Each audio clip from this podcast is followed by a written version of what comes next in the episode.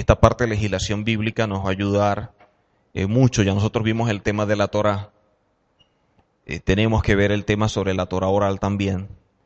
Pero quiero dar primero esta parte de legislación bíblica para entonces ir ampliando eh, todo esto que hemos venido aprendiendo y ahora que tenemos la ventaja de métodos de interpretación, entonces sabemos cómo establecer ciertos puntos a la hora de estudiar dentro de ese marco, ¿no? Dentro de esos recursos que se han aportado. Legislación se refiere a un cuerpo de leyes que regulan una determinada materia o al conjunto de leyes de un país. Entonces, cuando hablamos de legislación bíblica, tenemos que estar entendidos que hay un cuerpo de leyes que regulan una determinada materia o al conjunto de leyes de un país. Entonces, nos damos cuenta que primeramente en un país hay leyes, hay una constitución, hay leyes orgánicas. En una empresa hay normas, en una casa hay reglas, en una ciudad también hay un sinfín de recursos legales que establecen pautas, ¿ok? Y nosotros tenemos, bueno, desde ordenanza hasta leyes orgánicas, decretos. Entonces, todo ello tiene un lugar. La palabra también establece esta diversidad de herramientas. Entonces, ¿cómo aplicamos una, cómo aplicamos otra? Entonces, la escritura es un compendio, un cuerpo de leyes, y necesitamos entenderla. Y ahí donde empieza el problema. Porque recordemos que históricamente se habla de la dispensación y cómo la gracia opera, y pareciera que la gracia fuera una antítesis de la ley. Y mientras más me acerco a la gracia, más me distancio de la ley. Mientras más me acerco a la ley, más me distancio de la gracia. Igual, mientras más me acerco al Mesías, como que me alejo más de Moisés. Y si me acerco mucho a Moisés, me alejo del Mesías. Entonces, si tenemos la escritura que es un cuerpo de leyes, ¿cómo nosotros podemos caminar en medio de ella con un concepto que venimos arrastrando de gracia sin ley. Ese es un punto. ¿Ok? Segundo, un ordenamiento jurídico como sinónimo del conjunto de normas jurídicas de un país. Tercero, un sistema jurídico. Entonces, cuando hablamos de legislación, estamos hablando de todo esto que la define y que dentro de la escritura eh, tenemos precisamente estas referencias, ¿no? Vamos a encontrar dentro de la escritura leyes, dentro de la escritura vamos a encontrar preceptos, dentro de la escritura vamos a encontrar mandamientos, dentro de la escritura vamos a encontrar ordenanzas. Entonces, ¿qué es una cosa y qué es otra? ¿Qué es un mandamiento? ¿Qué es un estatuto? ¿Qué es una ordenanza? ¿O qué es un precepto? Todo eso está dentro de la escritura. Ahora, ¿Todos tendrán el mismo valor? ¿Tendrán el mismo peso? Es lo que necesitamos saber. Por ejemplo, si nosotros tenemos mandamientos y tenemos leyes, ¿qué es más importante? Si tenemos mandamientos y tenemos leyes, pero tenemos estatutos, ¿qué es más importante? Y si tenemos mandamientos, tenemos leyes, tenemos estatutos y tenemos preceptos, ¿qué es más importante? ¿Qué tiene más valor? Pero si tenemos mandamientos, leyes, estatutos, preceptos y ordenanzas, entonces, ¿cuál es cuál? Entonces es un compendio que establece todo un marco jurídico, un sistema que nos ayuda a establecer orden en nuestra vida, en nuestra casa, en el ministerio, ¿ok? Entonces necesitamos conocerlo. Cuando hablamos de legislación es el marco legal que proporciona las bases sobre las cuales las instituciones construyen y determinan el alcance y naturaleza de la participación política. En el marco legal regularmente se encuentra un buen número de provisiones regulatorias y leyes interrelacionadas entre sí. Entonces, cuando nosotros vemos mandamientos o leyes, recuerden que partimos de una base partimos de una base y de esta base va a surgir otra cosa, que es A. y de aquí surge otra que es B. Y cada uno con sus beneficios y sus consecuencias, negativas en este caso. Entonces, si yo violento B, sería igual que violentar la base. O si voy a establecer este B, va a estar fundamentado sobre A o sobre la base. ¿Qué lo rige? ¿Qué lo determina? Por ejemplo, nosotros tenemos en la Torah algo que se llama Shabbat. Y la escritura nos dice que debemos guardar el Shabbat. La pregunta es, ¿cómo lo guardamos? La Torah sería esta base. Y la Torah nos establece el Shabbat. Y dentro del Shabbat, vamos a colocarlo aquí, entre paréntesis, guardar. ¿Qué es guardar? Porque si vamos a nuestra lengua, guardar es de pronto un gabinete, yo meto algo, una gaveta, meto algo. Pero dentro de esta cultura, ¿qué es guardar? Ahora, cuando yo le digo a las personas que están en la Keilah, debemos guardar Shabbat, ¿qué están entendiendo ellos?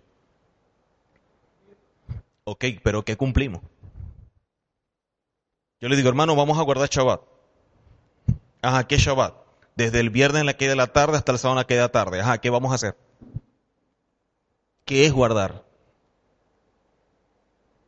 O sea, ¿qué puedo hacer y qué no puedo hacer? Sí, en términos prácticos. Porque tenemos un sinfín de servicios dentro del Shabbat. Tenemos un Kabbalah Shabbat, tenemos la boda de Torah, tenemos el Agdalá y las diversas seudá. Perfecto. Pero, ¿qué es guardar? ¿O qué se me permite y qué no se me permite? Entonces, los profetas nos dicen, si nosotros retraemos nuestro pie de hacer nuestra voluntad, entonces podremos entender lo que es el deleite del Shabbat. Entonces, ¿qué es retraernos o qué es colocar a un lado nuestra voluntad para hacer la voluntad del Eterno? Primero tengo que saber cuál es la voluntad del Eterno. Y dentro de la voluntad del Eterno está guardar Shabbat. Entonces, el Shabbat tiene una particularidad. Primero, el Shabbat nos muestra la creación. Segundo, el Shabbat es un mandamiento. Tercero, el Shabbat es una celebración. Cuarto, el Shabbat es una señal profética. Quinto, el Shabbat nos muestra el reino. Entonces tenemos muchas cosas que son importantes en relación al Shabbat. Pero no es lo mismo hablar del Shabbat como mandamiento que hablar del Shabbat como celebración. Porque yo puedo hasta cierto punto entender, bueno, celebremos Shabbat, ¿qué es lo que nos viene a nuestra mente? ¿Qué nos viene? fiesta, comer, disfrutar, todo esto lo que hacemos el viernes. Pero la palabra nos dice que no solamente es una celebración, sino que es un mandamiento. ¿Qué nos está mandando? Para poder entenderla. Entonces, cuando empezamos a ver eh, todo el marco legal sobre el cual está sustentada en nuestra vida, debemos entender que la base es la Torah. Pero dentro de la Torah está un sinfín de cosas que conforman el sistema jurídico. Entonces, muchas veces pudiéramos estar haciendo cosas que la Torah nos prohíbe o dejar de hacer cosas que la Torah nos permite. Automáticamente, por naturaleza, nuestra condición es cuidarnos de no hacer algo malo. Esa es nuestra naturaleza, entre comillas. Cuando aceptamos al Señor, nos enfocamos es en no hacer algo indebido. Maravilloso. dentro de la Torá, eso significa evitar la transgresión. Pero la palabra nos demanda un compromiso, una responsabilidad. Entonces estamos hablando de mandamientos positivos y eso tiene que ver con todas aquellas cosas que se nos permiten hacer. Si no las hacemos, entonces estaríamos pecando. Entonces, ¿de qué nos cuidamos más? ¿De evitar la transgresión o de no incurrir en el pecado? ¿De qué nos cuidamos más? Nos enfocamos más en evitar la transgresión. Pero cuando vemos los mandamientos, Shabbat está dentro de los primeros cinco y tiene que ver con mandamientos positivos. Entonces el problema de desviar o desvirtuar el Shabbat no es que va a traer como consecuencia transgresión, sino pecado. Y lo que te separa del eterno es el pecado. ¿Por qué? Porque el asunto es que la transgresión tú la evitas cuando tú tienes identidad y cuando tienes compromiso con el Eterno. La transgresión no tiene cabida. Porque ya estás enfocado en algo. Pero, pero, el pecado viene como consecuencia de un carácter no formado. Ahora, ¿qué es lo que puede forjar en ti carácter? La Torah, que establece una cultura que tú pones en práctica y esa cultura que estás poniendo en práctica desarrolla en ti carácter, personalidad. De allí tus acciones, tu conducta obedecen a esa cultura que se está siendo impartido, que te está siendo revelada. Entonces la gente te identifica en base a tus acciones, en base a tu conducta. Pero nuestra conducta, ¿qué obedece? Ahora, ¿cómo podemos llegar a forjar carácter? Necesario es la disciplina. Y la disciplina es hacer lo que se debe y no lo que se quiere. Entonces ahí es donde entramos en conflicto. Porque nosotros tenemos un alma que también quiere decir qué hacer. Y la primera misión en nuestra vida para poder experimentar la redención final es poder trabajar en algo que se llama tikkun nefesh, En eso es lo primero que nosotros debemos trabajar. Si nosotros trabajamos en el Tikkun Nefesh, que es la corrección de nuestra alma, entonces podremos ver conductas o actitudes que reflejen realmente que lo nuestro no es un gran conocimiento teológico, sino un gran compromiso con el Eterno. A mí me llama poderosamente la atención cuando personas me llegan y me dicen, yo quisiera que usted me explicara bien el tema sobre el ángel de Adonai, yo quiero que me explique sobre el anticristo, yo quiero que me hable sobre el rapto, yo quiero saber el falso profeta, yo quiero saber sobre el asunto de las lenguas, yo quiero saber sobre el asunto de los dones. Maravilloso, eso es importante y tiene un lugar. Pero ¿qué nos vale a nosotros conocer todos esos misterios si somos unos déspotas, si somos gente sin amor, sin compromiso, sin bondad, sin nada? ¿Dónde debemos trabajar primero? Es en el carácter y dentro del carácter la ética. Lo que soy realmente. Porque si yo conozco todo, pero no tengo compromiso, no tengo amor, no soy una persona bondadosa, no soy compasivo, no perdono, no amo, de nada me vale. Eso es como símbolo que retiñe. Una persona con mucho conocimiento, pero que vive como alguien contrario al eterno. Y ahí la diferencia entre el conocimiento y la revelación. Hay gente que tiene mucho conocimiento y no tiene ninguna revelación.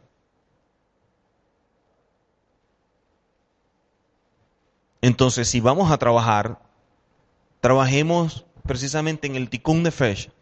Pero para eso necesitamos tener algo que delimite, que establezca qué hacer y qué no hacer.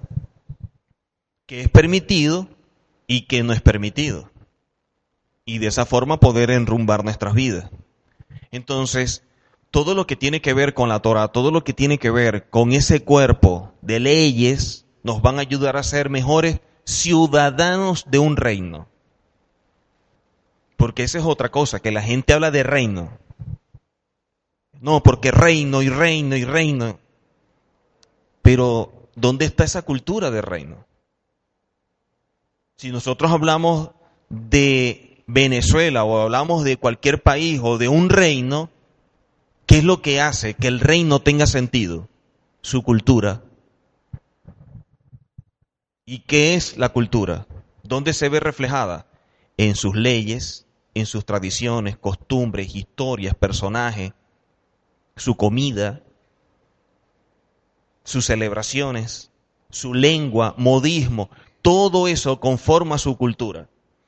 Ahora, si hablamos de reino y de ser ciudadanos de reino, ¿cuál es la cultura de ese reino? Entonces esa cultura está revelada en la Torah.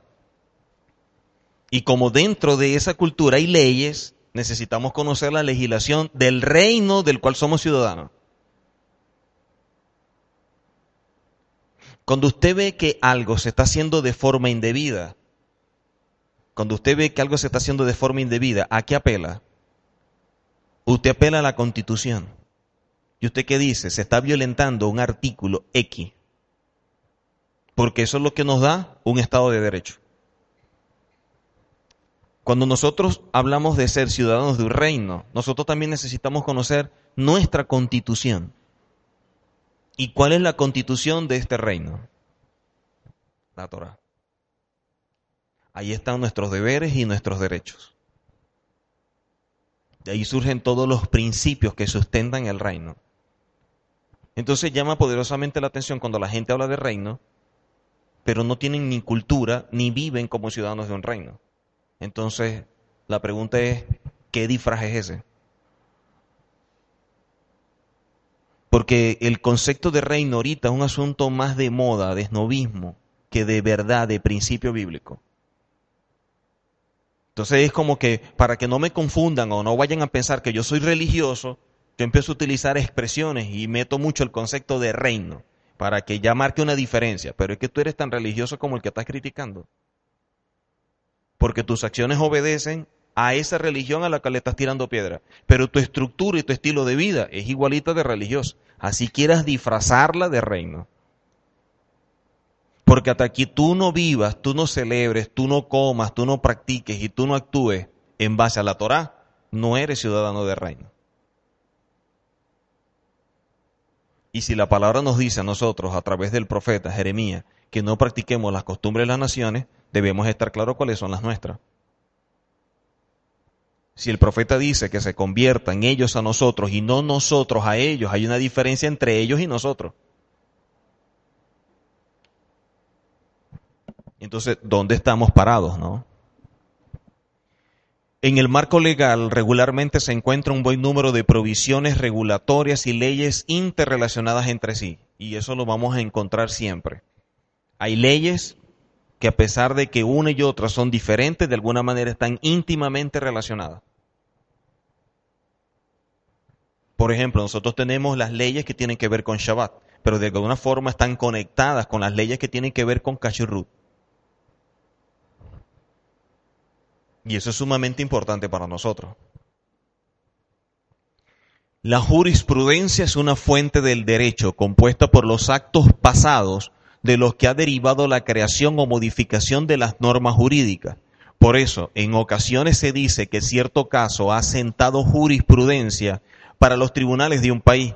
También se le conoce como el conjunto de las sentencias de los tribunales y a la doctrina. Entonces, ¿qué viene a ser la jurisprudencia? Se presenta un caso dentro de la Keilah y en base a la Torah tú determinas qué hacer. Y tú dices, bueno, para este caso que se presentó, necesitamos actuar de esta forma. Y tú actúas y dictas como una sentencia. Bueno, hermana, usted va a ser así. Ok, eso queda allí. Pasaron dos años y se presenta un caso igual. Entonces usted dice, oye, ¿qué deberíamos hacer? ¿A qué apelamos? A la jurisprudencia. Bueno, vamos a revisar, porque el caso de la hermana Ana se parece mucho al caso de la hermana María vamos a ver qué decisión se tomó en el caso de la hermana Ana, para ver si aplica a la hermana María. Entonces, cada caso que queda allí, ¿verdad? Compone precisamente el marco jurídico. Son los actos pasados de los cuales nosotros podemos tomar como referencia a la hora de establecer una nueva sentencia. Si yo le digo a un hermano, por ejemplo, que está siendo, vamos a llamarlo de esta forma, disciplinado porque agarró y quitó una silla, si dentro de unos meses viene otro hermano y quita la silla, ¿qué está esperando usted? Que lo disciplinen como disciplinaron al otro. O en este caso usted. Ahora, si no lo disciplinan, la pregunta es, ¿partió de dónde que me disciplinaran a mí y él no, cuando hicimos el mismo acto? ¿O violentamos la misma regla? ¿Qué hice yo a diferencia de él? Porque tú esperas la misma sentencia. Entonces, si no es la misma sentencia, ¿sobre cuál criterio el juez dictaminó lo que dictaminó? ¿Basado en qué?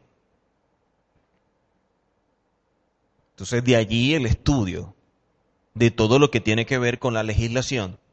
Y cuando empieza a crearse ese recurso que se llama jurisprudencia. Porque tenemos que, o debemos tener mucho cuidado cuando ya se establece un punto para que quede siempre como válido para todos aquellos que hacen vida dentro de la comunidad. Si nosotros establecemos que el Kabbalah Shabbat es en la comunidad a tal hora y venimos a hacer oraciones o los salmos a tal hora y el encendido es a tal hora y tal cosa es a tal hora y usted establece, después del encendido dejaremos 15 minutos y luego vamos a cerrar la puerta para que no interfieran con el ceder. Ya eso se estableció como jalajá. Y eso tiene que quedar. Entonces, si llega el hermano Pedro, cuando ya se ha cerrado la puerta en base a lo que se estableció como jalajá, y entra, cuando venga el hermano Juan, deberíamos de dejarlo entrar, porque Pedro entró. Porque si Pedro entra y Juan no, ¿quién determinó que Pedro entrara? ¿O por qué Juan no entró? Porque lo que aplica uno, aplica para el otro. Entonces, a la hora de establecer cosas, tenemos que ser fieles a lo que estamos estableciendo. Exacto, hay un precedente. Entonces, ¿qué sucede? Si tú agarras, si tú lo violas, ya queda el precedente de que como tú lo violaste, yo también lo puedo violar. Oye, si a Roger no le hicieron nada, quiere decir que si yo lo hago tampoco me lo van a hacer. Porque mi acción la estoy iniciando partiendo de lo que yo vi que tú hiciste. Eso fue lo que me motivó a mí a actuar. Indistintamente si tu actuación fue buena o no. Pero de allí lo tomé como referencia. Entonces, el cuidado a la hora de establecer halajá. La primera fuente en la cual se basa la legislación bíblica es la Torá, conocida como Pentateuco en griego, ¿no? que son los primeros cinco libros de la Escritura, desde Génesis hasta Deuteronomio, como los conocemos en nuestras Biblias, o desde Breshit hasta Devarim. Y los libros de los profetas, o conocidos como los Nevin. De esta manera se tratan todos los aspectos que se presentan en la administración de la justicia de la nación. Eso da una base para las garantías de los ciudadanos de una sociedad. Entonces, cuando hablamos que la legislación bíblica está sustentada en la Torá y en los profetas. Nosotros debemos conocer muy bien la Torá y los profetas, porque si no, ¿cómo legislamos? Se presenta un caso. Por ejemplo, nosotros vemos en la Torá que cuando una persona incurre en la Shonjara, sobre la persona viene Saraat. Pero hoy día, hoy día, cuando una persona incurre en la Shonjara, el Saraat no se da. Pero esa era la consecuencia de la Shonjara. Entonces, cuando tú encuentras que dentro de la que hay alguien, hay alguien actuando con la Shonjara, ¿qué vas a hacer? Porque cuando se manifestaba Sara, ya tú sabes que la persona tenía o estaba actuando en la Shonjara y se sacaba del campamento. Pero si dentro de la Keilah hay alguien actuando en la Shonjara, ¿qué vas a hacer? Porque el Saraat era la evidencia palpable de que la persona incurrió en la Shonjara. Pero aquí no tenemos al Saraat como esa referencia. Pero estamos conscientes que la persona incurrió en la Shonjara. No estamos hablando de regilut, de chisme. Estamos hablando de la Shonjara. Entonces, ¿cómo actuamos? ¿O cuál es el deber ser? Al punto que Jacob, o conocido como Santiago, habla precisamente un capítulo en relación a la lengua. Entonces podemos tomarlo también como referencia a la hora de dictaminar halajá en relación a un caso como ese. Entonces, ¿qué es lo que vamos a hacer?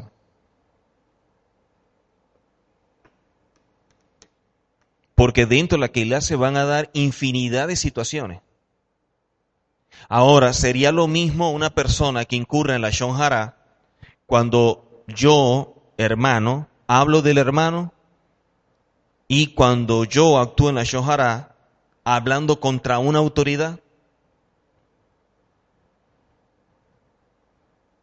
Si yo como hermano incurro en la Shonjara contra otro hermano, ¿qué van a aplicar? Y si lo que están aplicando va a ser lo mismo que yo como hermano actúo en la Shonjara contra la autoridad. ¿Qué vamos a hacer?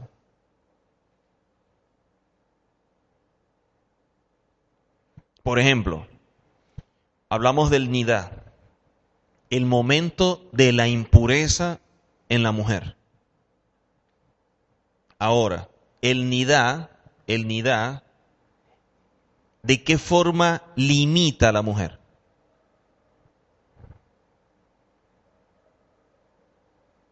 Por ejemplo, en la Torah establece que la persona que estaba en nidá ritualmente era impura. Hoy día, una persona que esté en nidá, ¿cómo nosotros establecemos qué es pureza o impureza ritual? ¿Y qué permitimos que haga o qué permitimos que no haga? Entonces, ¿cómo legislamos? ¿Cómo hacemos? Nuestro deber es saber cómo fue hecho que esas leyes generales, por ejemplo, cuando hablamos de guardar Shabbat, se aplicaron de manera eficiente a las condiciones específicas que atraviesa cada persona o el Estado en una situación particular. Así hacer la dinámica y operativa en medio del desarrollo progresivo del pueblo. De allí el surgimiento de las alajot basadas en la Torah oral o lo que conocemos como Torah Shebalpé. Ahora, si conocemos las leyes generales y empezamos a estudiar alajá, nosotros debemos tener un conocimiento de cómo se estableció esa alajá allí. ¿Basado en qué? Y la pregunta es, si yo establezco una halajá y queda allí y más adelante una persona, una persona en su comodidad quiere establecer una halajá, aplicaría la misma que apliqué yo y si no es así, basado en qué aplicaría una nueva. Entonces, ¿cómo hacemos para que las leyes generales que se aplicaron de manera eficiente, ojo, a las condiciones específicas que atraviesa cada persona o el Estado en una acción particular, en una situación particular. O sea, están las leyes generales y cuando vemos la Torah y la ley, nosotros establecemos en base a nuestra realidad, a nuestra realidad y a nuestras condiciones, establecemos una halajá, tomando como referencia las condiciones específicas que nosotros tenemos. Y de esa manera hacemos dinámico y operativo el desarrollo progresivo del pueblo. Ahora, Eso lo establecemos nosotros, pero dentro de 20 años, una persona quiere establecer alajá dentro de su comunidad. Cuando empieza a revisar y ve la jurisprudencia, todos los casos previos, cómo se establecieron alajá, no tiene que hacerlo de la misma forma como lo hicimos nosotros hace 20 años atrás. Porque a la hora de establecer halajá se debe estudiar las condiciones específicas que atraviesa cada persona o el estado de una situación particular. ¿Cómo yo establezco las halajá? Yo creo que sus condiciones no son las mismas que las mías. Por lo tanto, a la hora de establecer halajá, no podemos cortar con la misma tijera a todas las comunidades, porque cada comunidad tiene una realidad específica. Y cada quien va a establecer halajá en base a la realidad de su situación. Ahora, claro, claro. Lo único que nosotros debemos entender que la palabra establece, y tú guardarás todas estas cosas donde quieres que tú habites. Entonces, donde quiera que habitemos no va a ser la excusa para no hacerlo. Lo que tenemos que buscar es condiciones para hacerlo, no para justificar el hecho por qué no lo hago. Ahí es donde empieza la cosa. Entonces, ¿cómo hacemos a la hora de dictaminar esas alhajas? Tenemos que revisar cuáles son nuestras condiciones. Porque mis condiciones son diferentes a las condiciones de Norberto, y las de Norberto son diferentes a las de Eduardo, y las de Eduardo son diferentes a las de Leonel, y las de Leonel son diferentes a las de Güere. Ahora, ahora, si yo estoy en la comunidad de Norberto y yo estoy viendo el Kabbalah Shabbat y todo lo que se hace en el sábado, en el servicio Torah, todo esto, y después voy para la Keilah de Eduardo, cuando yo llego a la Keilah de Eduardo veo que el servicio de Torah, la paracha es totalmente diferente. Yo no puedo decir a que Eduardo no saben hacer las cosas. A que Eduardo lo están haciendo mal. No es que lo está haciendo mal, es que a que Norberto y una jalajá y a que Eduardo y otra jalajá y entre cada comunidad las alajás se deben respetar. Y si en esta comunidad la alajá es que usted tiene que venir vestido de negro, usted no puede llegar y decir yo vengo vestido de blanco porque es que en mi comunidad se visten de blanco. Nosotros tenemos que someternos a las alajás de cada comunidad. Por ejemplo, si aquí me dicen la alajá es more, que usted puede enseñar el tiempo que sea, pero llegó a la de y me dice, no more, mire, aquí la enseñanza para usted son 40 minutos. Yo no puedo decirle, no, yo voy a hablar lo que yo quiera. No, yo tengo que sujetarme a los 40 minutos porque eso es lo que ellos tienen como jalajá. Si a mí no me gusta, simplemente me voy. Pero yo no puedo llegar y respetando la jalajá de su comunidad. Ni tampoco puedo decir, como aquí lo hacemos de esta forma y Norberto lo hace de esta manera, allá está mal. No, allá está bien en su realidad como lo está en la nuestra bien. Porque cada quien tiene una situación, cada quien tiene una realidad que obedece a una serie de circunstancias que son parte del entorno donde vive, donde hacen vida. No, no, no, yo no me refiero a eso. Porque ahí ya no estamos hablando de jalajá, ahí estamos hablando de violentar la Torah.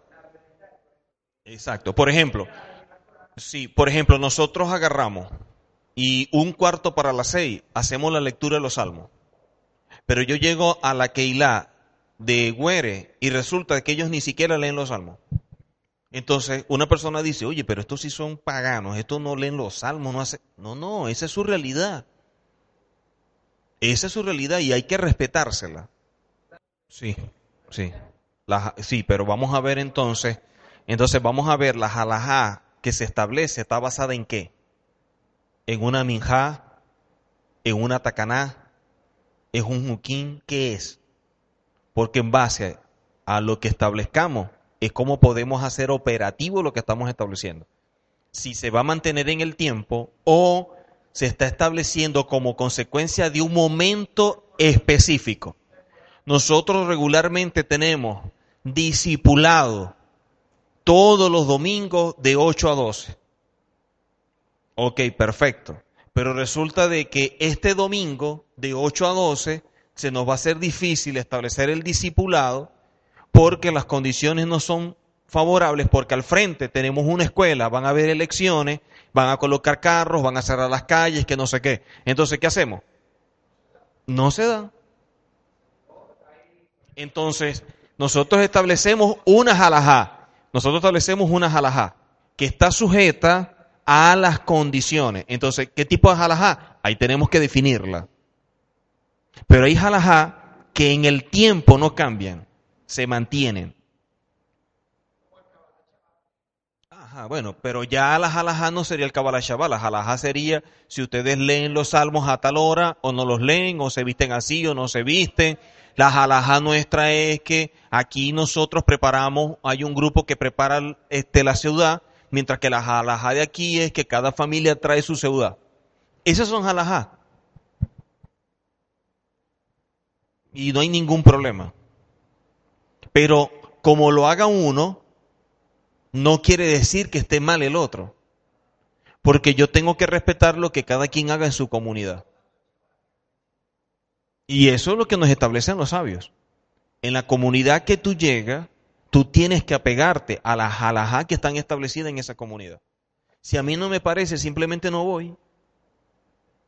Pero yo no puedo llegar queriendo imponer o criticando la halajá de ese lugar, porque no es mi rol. Bueno, como decía anteriormente, halajá que se mantiene en el tiempo es que la palabra te dice que tú tienes que guardar Shabbat, y para nosotros dentro de guardar Shabbat es antes de apertura Shabbat, que los varones vengamos a leer los salmos correspondientes del Halel. Eso es una halajá y se mantiene en el tiempo. La halajá para nosotros que se mantiene en el tiempo es que nosotros vamos a tener una seudá en el Kabbalah Shabbat y lo hacemos en la Keilah. Esa halajá se mantiene. Sí, sí, tú estableces diversas halajá. Ahora, ¿qué es lo que debemos tomar en consideración? Que cuando tú estás en una comunidad apegados a esa halajá, tú estás comprometido con la visión de la comunidad y con el líder que te imparte la visión. Por lo tanto, dentro de la Torah y dentro de los sabios de nuestro pueblo, no es válido que yo voy para la Keilah de Eduardo y dentro de dos meses voy para la de Norberto y después voy para la de Güere y me devuelvo para la de Eduardo y eso estoy paseando de comunidad en comunidad. No es válido. Porque los sabios establecen que tú tienes que forjar carácter y el forjar carácter te lo va a impartir un maestro que te va a enseñar y tú tienes que formarte como maestro. Entonces aquí Eduardo tiene su maestro que está enseñando, te dice un punto pero resulta de que Norberto tiene otro maestro que tiene otro criterio y te establece otro punto, y vas para que y tiene un maestro que establece otro punto. La pregunta es a cuál vas a seguir. Entonces, dentro del judaísmo tú no ves que la gente se pasea de sinagoga en sinagoga. Estás en una, te comprometes con esa y ahí haces tu vida. Pero tú no puedes estar aquí y estar allá y estar allá. O estar aquí y estudio con el de allá. O estudias con uno o mejor no estudie. Pero tú no puedes estudiar con dos. Hace como 15 días llegó una pareja y querían estudiar con nosotros. Pero ellos dicen, no, yo quiero estudiar con ustedes. Y yo, ok, perfecto. Y cuénteme de ustedes. No, nosotros asistimos a tal parte, que no sé qué. Entonces, ¿cuándo son los horarios? No, ustedes no pueden venir para acá. Oye, pero ¿por qué? No, porque que ustedes estudian en un sitio y se congregan en ese sitio. Quédense allá. No es que nosotros queremos aprender, pero es que nosotros tenemos una óptica, una visión totalmente diferente. Y lo que aprendas aquí va a chocar con lo que te están enseñando allá. Entonces, o estás aquí o estás allá. Pero como tú estás allá, no vengas para acá. Ah, me estás sacando. No, es que no te estoy dejando entrar. En cambio, si es el concepto religioso, véngase. Porque la religión no tiene principios. Es libre, entonces bueno, tú estudias aquí, lees de aquí, lees de allá, lee un libro de este, leo un libro del otro, agarra un poquito de este, agarra un poquito del otro y tienes un arroz con mango en la cabeza. Te lo pongo de este punto y por eso establecemos esa halajá. Y partimos del punto que lo establece la Torá y después lo establecieron los mismos apóstoles. Johanan Hamakbil tenía sus talmidín. Y él agarró sus talmidín y les dijo, vayan y estudien con él y se fueron a estudiar con Yehoshua. No estudiaban con Yehoshua y estudiaban Juan. Y hoy con Yehoshua y mañana otra vez con Johanán. No, váyanse con él. Y aquí los despidió. O sea, hasta hoy estudian conmigo, ahora estudian con él. O sea, tú no puedes estudiar con Juan y con, y con Yehoshua. O estudias con uno o estudias con otro. Pero tú no puedes estudiar con dos. Porque dentro del judaísmo se enseña que donde hay dos judíos hay tres opiniones. Entonces tú vas a tener la cabeza loca viendo que este dice blanco, el otro dice negro, el otro dice azul, el otro dice que no hay color. Entonces, ¿cómo lo defines tú? Y uno aquí dice ley. Y terminó el servicio, a las dos horas estás metido en internet, ley. Y a ver qué dice Juan, qué dice Pedro, qué dice María, qué dijo el otro, qué dijo el otro. Porque tú dices, yo voy a estudiar por internet, una para allá, y tú agarras para allá tal cosa, de rabino fulano. ¿Cómo sabes tú que es rabino? Entonces, a la hora de estudiar, tú estudias con una persona. Tú no puedes estudiar con dos y con tres. Y así estudié yo. Y así sigo estudiando yo. Algo así, algo así. O que, bueno, yo estudio con fulano tal tema, pero voy a estudiar con fulanito tal tema y brinco con fulano para tal tema. Una vez un pastor me dijo, pero Gustavo, pero es que eso no resulta, tú tienes que abrirlo para que todos vengan, que no sé qué, porque imagínate que vengan 50, 100, eso te genera más ingresos, es que a mí no me interesa hacerme millonario con eso. Yo puedo quedarme en mi casa cómodo, tranquilo. O sea, si uno va a enseñar, tiene que enseñar en base a principios porque si no, ¿qué es lo que estás haciendo? Y yo tengo que cuidarme porque si yo me formé con alguien, lo que yo haga repercute sobre aquel que me formó. Y él va a decir, esto no lo enseñé yo. Y yo tengo que cuidarme de eso. Entonces, dentro de estos principios, un punto importante es la integridad. Te lo pongo de esta forma. El rabino nos dijo, a mí, ustedes tienen, yo les recomiendo que lean este libro que es para pareja. Y hay, hay el libro para el varón y hay el libro para la mujer. Y yo creo que lo comenté aquí en una oportunidad. Y yo agarré, porque llegó primero el de Ru, y yo agarré el de Ru y abrí el libro y empecé a leer. Entonces el libro empieza a establecer y dice, bueno, este libro para bendición de la mujer, totalmente prohibido que el varón lo lea. Y yo agarré, lo cerré y lo, y lo puse. Entonces otra persona, ah, hombre, pero léelo, ¿quién te va a ver? ¿Dónde está tu integridad?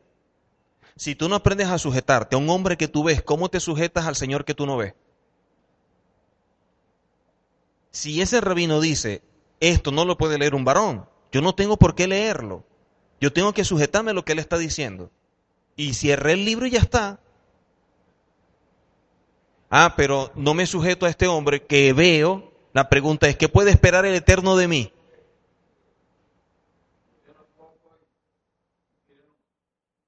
si yo no soy fiel en esto, por favor. Entonces, ahí está la integridad, ahí está el ser respetuoso y entender que no debe ser. Y punto, ya está. Oye, pero lo hubieras leído. No. ¿Pero por qué? Porque ahí dice esto. Oye, pero es que tú tienes que acatarlo. O si no, ¿qué clase de creyente eres? Entonces allí el nivel de exigencia hacia uno mismo de poder controlar. Y ahí la disciplina, hacer lo que se debe y no lo que se quiere. Oye, no, pero es que el librito estaba ahí se ve interesante. Sí, pero es que ese es un libro claro que dice que es para mujeres. El problema es que mucha gente a veces hace preguntas y piensa que esto es un asunto de selección simple. Marque con una X o verdadero y falso. Y uno no puede estar respondiendo cosas así. Pero usted qué cree tal cosa? No, nada. Pero usted no puede responderme esto, no, no es el tema. Pero ¿para qué decirle sí o no? O sea, yo pienso que la gente tiene que estudiar con un orden. Y en ese orden se van estableciendo las bases. Es como yo que, que diga, quiero construir una casa. Yo te digo, Eduardo, vamos a construir la casa. O que yo quiero que me hagas el techo así y me coloques lámparas así.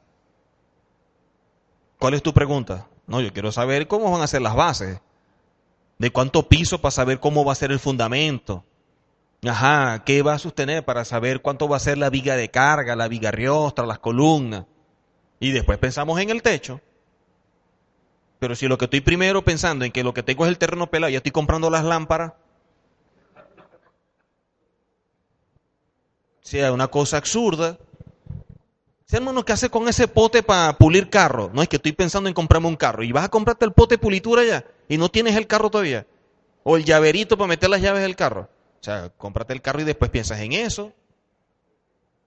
O sea, las cosas se tienen que ir construyendo sobre base para que la gente tenga claridad. Entonces, cuando vemos nosotros cómo surgen las diversas alajó que la mayoría están basadas en la Torah oral, que la vamos a explicar, eso hace que haya siempre una dinámica, porque las alajás siempre van a ir variando a las necesidades que existen, a la realidad. Ah, lo que pasa es que ahorita nosotros, por ejemplo, bueno, nosotros tenemos como alajá hacer el servicio así, así, así. Bueno, porque no tenemos danzores. Ajá, pero cuando estén los danzores. Entonces, hay que establecer otras alajás. Bueno, ahora el servicio es que como hay danzores, a tal hora va a ser esto, después los danzores y después esto. Ah, pero no tenemos instrumentistas, pero hay instrumentistas. Bueno, entonces vamos a sentarnos ahora. Ajá, hay danzores, hay instrumentistas, están los cantores, está esto. Bueno, vamos a armarlo.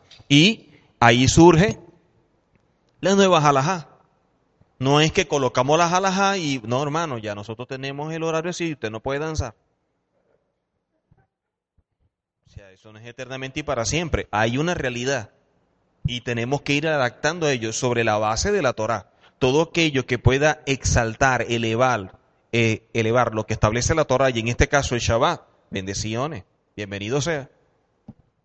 Porque no le estamos quitando, lo que lo estamos es elevando, dándole una posición mayor. Génesis 26.5. Génesis 26.5 por cuanto yo Abraham mi voz y guardó mis preceptos, mis mandamientos, mis estatutos y mis leyes. Entonces miren, no han llegado a Sinaí, no está Moisés, no está Israel constituido como tal, pero ya Abraham tiene revelado preceptos, mandamientos, estatutos y leyes. Ya eso lo tiene allí. Entonces, si ya Abraham tiene preceptos, mandamientos, estatutos y leyes, quiere decir que ya había una serie de declaraciones por parte del Eterno de qué seguir, qué hacer y qué no hacer. Ahora, si esto lo sabía Abraham, previo a Abraham, esas generaciones también lo sabrían. Evidentemente que sí. Porque si no, ¿quién le dijo a Caín y Abel cómo presentar ofrenda y las primicias y todo esto? ¿Sobre qué base fue aceptada una y rechazada otra? O sea, ¿qué es lo que hizo que una fuera rechazada? Quiere decir que había algo que delimitaba lo que se iba a presentar. Entonces, en Sinaí hay una Torah que se revela y que se da como llaman en las tablas, ¿verdad? Y todo esto lo llaman Torah escrita. Pero enseñan los sabios que allí mismo en Sinaí el Eterno también le reveló a Moisés cómo hacer viable, aplicable esa Torah escrita y a eso se le llamó Torah oral. Pero resulta de que ya Abraham venía conociendo todo esto. Quiere decir que previo a Sinaí ya había un cuerpo de leyes que regían el estilo de vida de todos aquellos escogidos por el Eterno. Y ahora en Sinaí se le termina de dar forma. Pero este cuerpo de leyes que fue establecido y posteriormente en Sinaí dada la Torah escrita con la Torah oral, dentro de ella no estaba algo. Y es, ¿qué hacemos si alguien quiere clonar a una persona?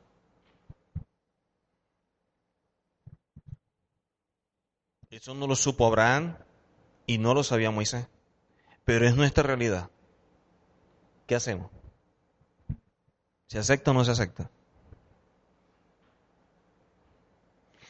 La Torah establece que guardando el Shabbat no debemos encender fuego. Pero ni Abraham ni Moisés conocieron los microondas. ¿Qué hacemos?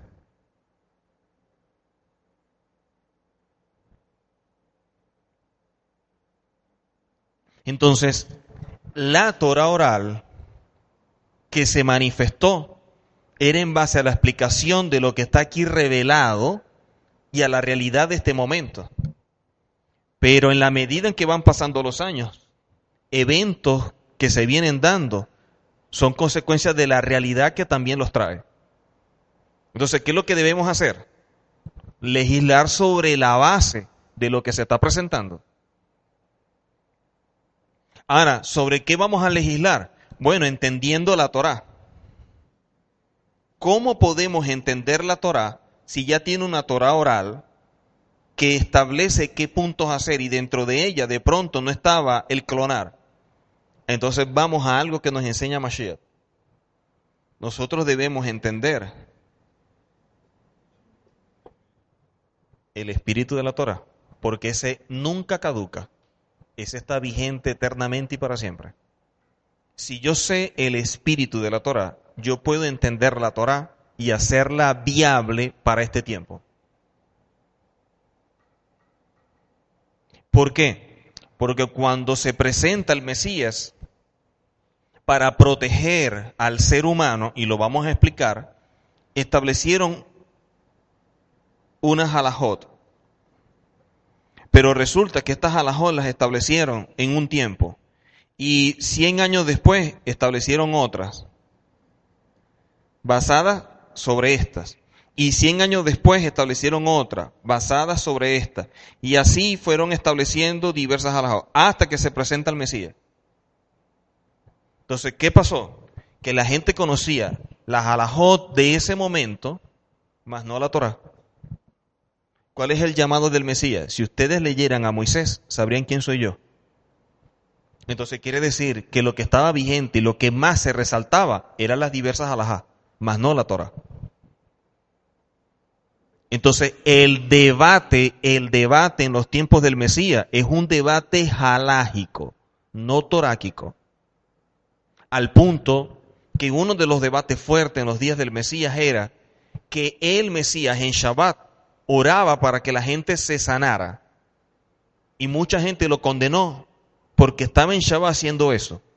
Pero si vamos al cuerpo de leyes de hoy día y específicamente a la Sefardí, en este caso al Shuhan Arut, vamos y establecen que en Shabbat, si tú ves a alguien que está enfermo, entonces tú tienes que atenderlo, velar por él. Y es como si no existiese el Shabbat hasta que la persona no se restaure por completo. Y de esa manera entonces comienza el Shabbat para esa persona. Quiere decir que en este tiempo, si Yehoshua se hubiese presentado y hubiera estado sanando a los enfermos, para el judaísmo sefardí de este tiempo, el Mesías fuera aplaudido por su carácter altruista, por elevar el Shabbat, por bendecir al hombre. Pero en su tiempo la realidad era otra. Entonces, no era de que el Mesías estaba destruyendo la Torah. No, el la Y el cristianismo tiene otro enfoque. Ese es el enfoque del judaísmo. Ahora, el cristianismo tiene un enfoque diferente. El cristianismo dice, viste, como el Señor vino a destruir la ley. Viste, como el Señor estaba allí golpeando la ley. Porque es que la letra mata. Entonces, de este lado se ignoran ciertas cosas, pero del cristianismo también se ignoran muchas. Entonces, ¿cómo podemos hacer esto viable? Tenemos que evaluar las alhajas que vamos a establecer. Pero para establecer las alhajas necesitamos conocer no solamente la Torah, sino el espíritu de la Torah. Y dentro del espíritu de la Torah, una de las cosas que prevalece es algo que conocemos como el pikuaz nefesh. Si entendemos eso, establecemos alhajas.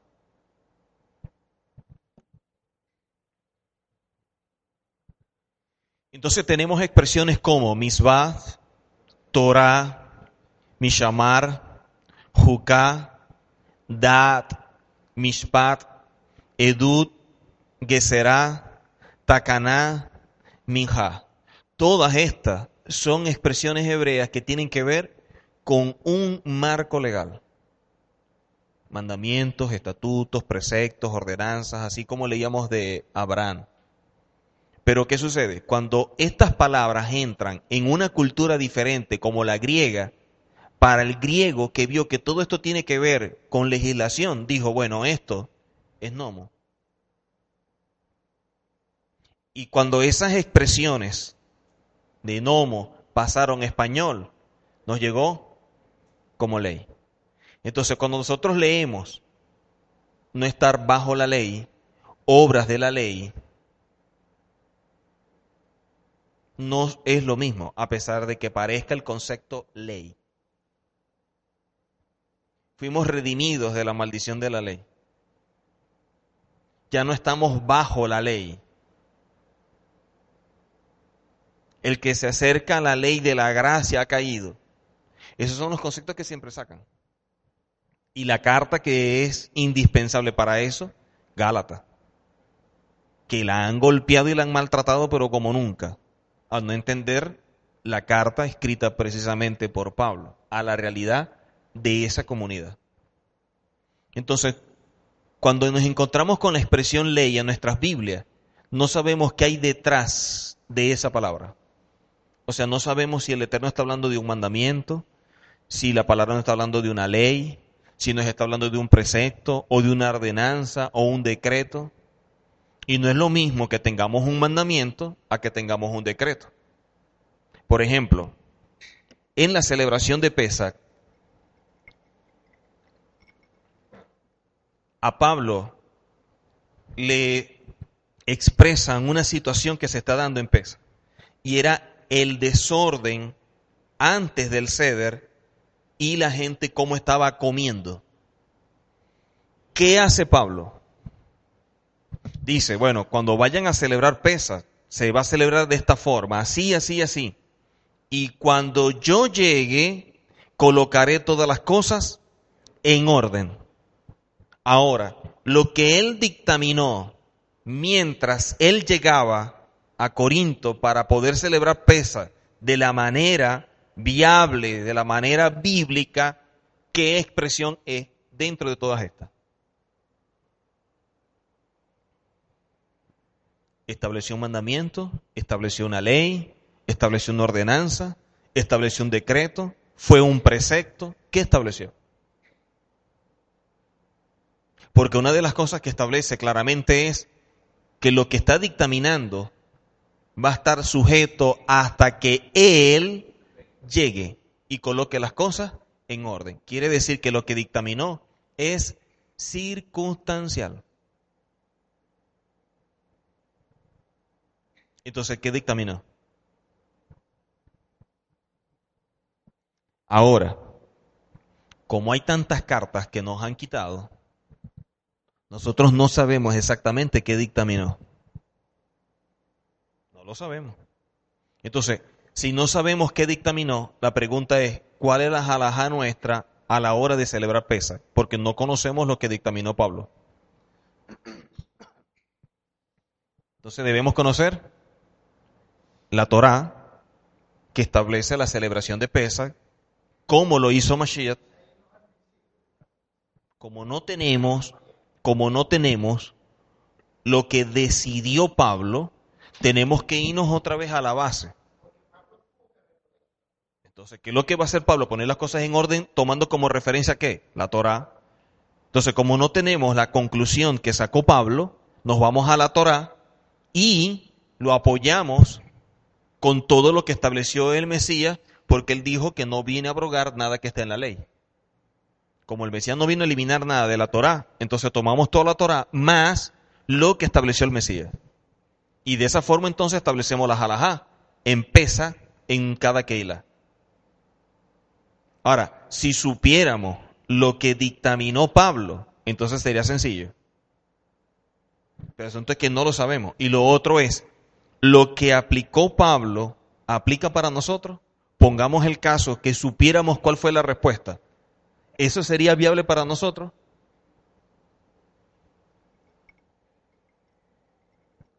No necesariamente, porque lo que está pasando en nuestra comunidad no es precisamente el mismo problema que estaba pasando en Corinto.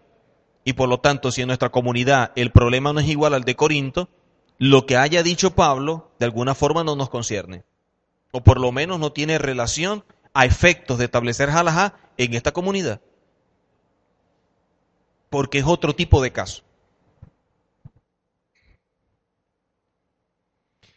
Tenemos entonces los tipos de mandamientos y hablamos de mandamientos que se llaman Misbon Bey Adán Lamakon, o todos los mandamientos que tienen que ver entre la relación del hombre y el eterno, y todos los Misbot Ben Adán la Javeró, que son todos los mandamientos entre el hombre y el hombre. Entonces, cuando hablamos de la Torá, la Torá va direccionada hacia estos dos puntos. ¿Cómo podemos hacer que exista esta relación y cómo podemos hacer para que exista esta otra relación.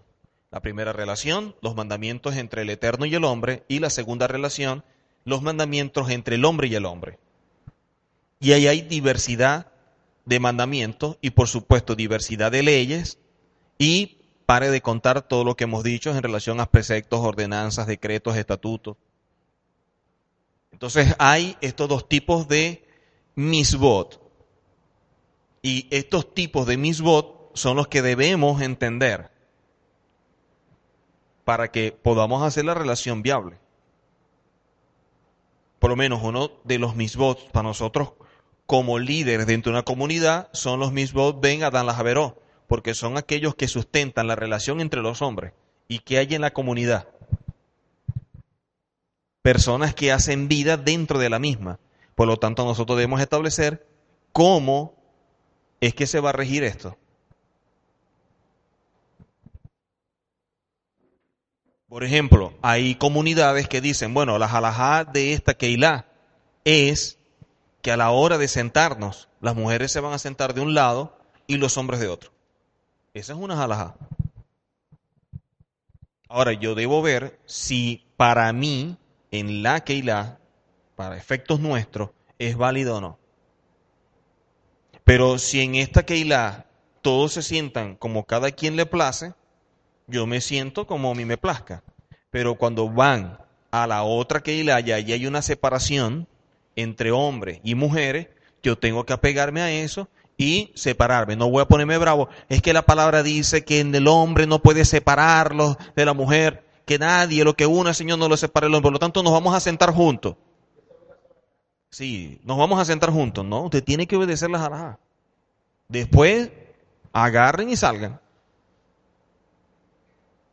Y para nada, porque entonces se están matando porque quieren sentarse juntos en la Keilah, pero cuando salen, igualito están divididos. Entonces, ¿cuál es la gracia y cuál es el chiste, no? Entonces están los mandamientos entre el Eterno y el hombre y los mandamientos entre el hombre y el hombre. Por lo tanto, debemos trabajar en función de conocer ambos, porque todo lo que está en la Torá es para abarcar las dos relaciones, hombre y eterno y hombre con hombre. Isaías capítulo 2, versículo 3.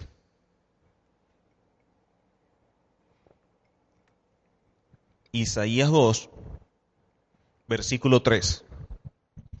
Y vendrán muchos pueblos y dirán, venid y subamos al monte de Adonai, a la casa del Señor de Jacob, y nos enseñará sus caminos y caminaremos por sus sendas, porque de Sión saldrá la ley y de Jerusalén la palabra de Adonai.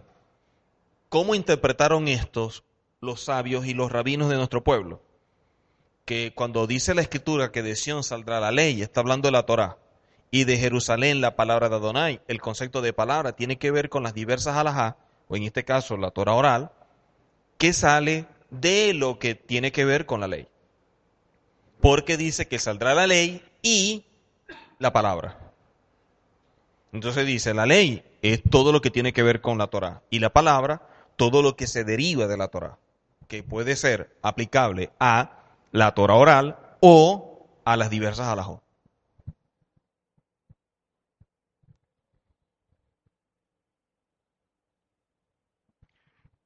La Torah oral o la ley oral es una temática de gran importancia. La misma constituye la forma por la cual nosotros nos conectamos con la Torah y su alcance es muy extenso.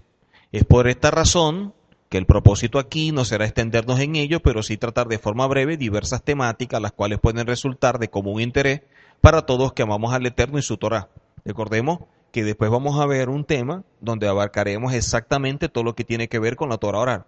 Ahorita la estamos tomando como referencia porque como estamos estudiando legislación y dentro de lo que es la legislación, lo que lo sustenta es la Torah escrita y la Torah oral, por supuesto tenemos que mencionarla, pero no la vamos a desarrollar como tal, como lo estoy expresando allí. Ahora, la ley judía Históricamente, uno de los primeros requisitos de toda comunidad judía de la diáspora fue la de asegurar el mantenimiento de su autonomía jurídica, que iba más allá de las cuestiones religiosas para abarcar la ley civil, la administrativa y aún la criminal. En pocas palabras, comunidades judías en la diáspora, a la hora de tener un problema dentro de la comunidad, yo tengo un problema con mi hermano, yo no iba a ir a un tribunal secular sino que dentro de la misma comunidad yo resolvía eso. Yo no tengo que ir a buscar un abogado y para un tribunal y demandar al hermano, sino que como ambos somos temerosos del Eterno, dentro de la misma comunidad, eso se debe resolver. Ese debería ser. ¿Ok? Con la destrucción del Estado judío en el 70 de la era común y el consecuente exilio después del año 110-120, que colocaba a los miembros de este grupo en una situación de marginalidad con limitación de derecho. Resultaba casi imposible preservar la religión y la continuidad judía sin la observación estricta de ciertas prácticas rituales y ceremonias religiosas y la aceptación de la autoridad suprema de la ley judía, que trajo como consecuencia que la diáspora, en cada país también habían leyes civiles y un compendio dentro de esa constitución que rige ese país. Entonces, de alguna forma fue limitando el accionar dentro de la comunidad judía en la diáspora. Mientras que en Israel, a la hora de querer debatir y tratar, tenían todas las condiciones dadas para poder resolverlo. Pero en la diáspora, si tú quieres resolver el problema, también tenías una ventaja, entre comillas, que era que del lado afuera de la comunidad tú también tenías recursos o herramientas para poder asumir algo que de pronto dentro de la comunidad no te gustaba el dictamen que hicieron porque fue en tu contra. Ah, entonces yo apelo afuera. Pero Pablo habla sobre eso. ¿Y qué dice Pablo? Que cómo es posible que nosotros tengamos que arreglar esto afuera cuando lo podemos resolver adentro. Y eso evitaría que precisamente la gente estuviera diciendo cualquier cantidad de cosas de los creyentes. Porque entonces, no, que son creyentes. Ajá, ¿y cuál es el problema? No, que nosotros nos dividimos. Yo me quiero llevar la silla y ella se quiere llevar las mesas. No, que el nombre es el mío, porque a mí fue que se me ocurrió. Ajá, ¿y qué vamos a hacer con esto? No, y esto es mío, y esto es tuyo. El micrófono es mío, la guitarra es tuya, la pandereta es mía y el púlpito es tuyo. Entonces, imagínense en un tribunal, la gente debatiéndose a ver con qué se queda. Entonces, ¿Cuál es la impresión del juez, del abogado, de todos los que están allí en el tribunal? Y estos son los hijos del Señor, esta es la sal, esta es la luz. Porque si está la sal y está la luz, imagínense. Si estos son los embajadores del reino, oye, ¿qué reino es ese? Entonces, en la diáspora, en la diáspora, la vida eh, dentro de la Torah se hace un poco más difícil por las condiciones que hay en cada país. Por ejemplo, imagínense ustedes personas queriendo guardar Shabbat y hacer todo lo concerniente a cada celebración en los días de los nazis y dentro de un gueto. ¿Cómo hacemos para buscar el fruto de la vid, el pan? ¿Dónde está el libro de los salmos? ¿Dónde está el ceder? La ciudad para ese día. Viene pesa, hay que sacar los panes sin levadura. No, ¿qué levadura? Si ni panes tenían. ¿Qué van a sacar? Entonces, ¿cómo podían vivir? Pues claro, una de las guerras más fuertes contra Israel fue precisamente en Yom. ¿Qué hicieron? Los agarraron a todos en pleno ayuno. Fue por esto que a diferencia de otros sistemas legales que fueron declinando conforme sus practicantes perdían su soberanía, la legislación judía experimentó mayor creatividad y evolución estructural después del exilio. O sea, para muchas naciones, al perderse en la diáspora, más bien fueron perdiendo esas leyes y se fue muriendo y ya quedó. O sea, ¿qué podemos decir nosotros ahorita del imperio de Babilonia? o de los persas, o de los medos, de Roma, ni rastro de todos esos imperios. Porque en la medida que pasó el tiempo se fue perdiendo y se fue perdiendo. Mientras que dentro de la cultura hebrea la legislación experimentó mayor creatividad y evolución estructural. O sea, la gente fue más bien pensando, ajá, ahora estamos en este tiempo, ¿cómo hacemos? O sea, la gente no se entregó ni se rindió, sino que la gente dijo, tenemos que vivir conforme a la Torah. ¿Cómo hacemos para que la Torah sea eh, aplicable a este tiempo y a estas condiciones?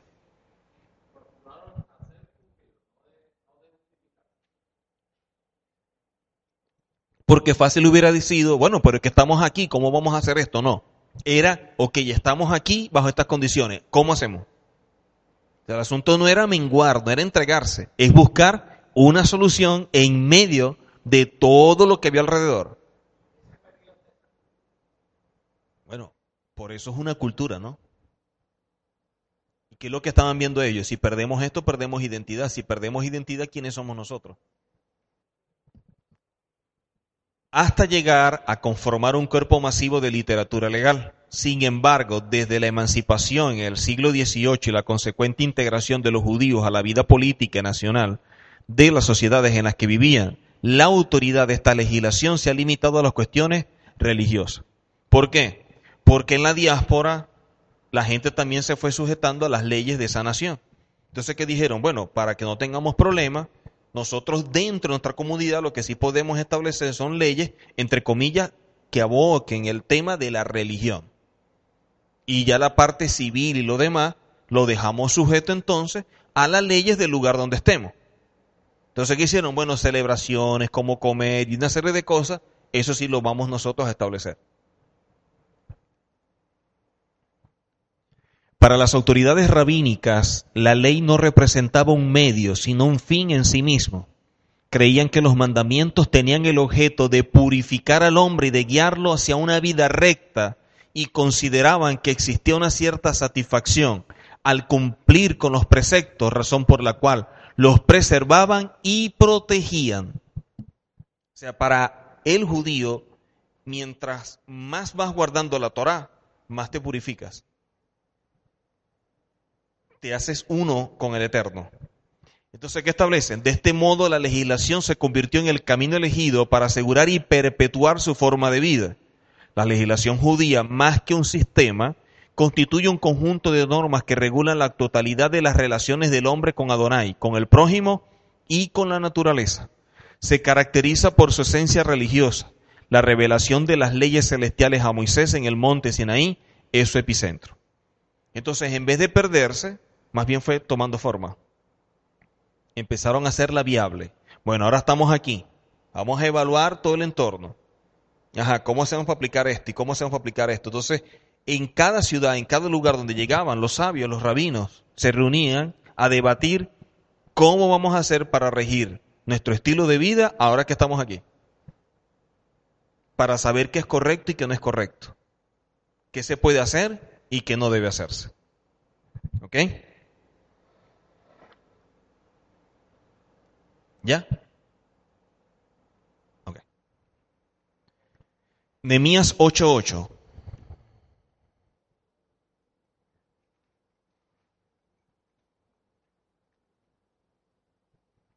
Nehemías 8:8.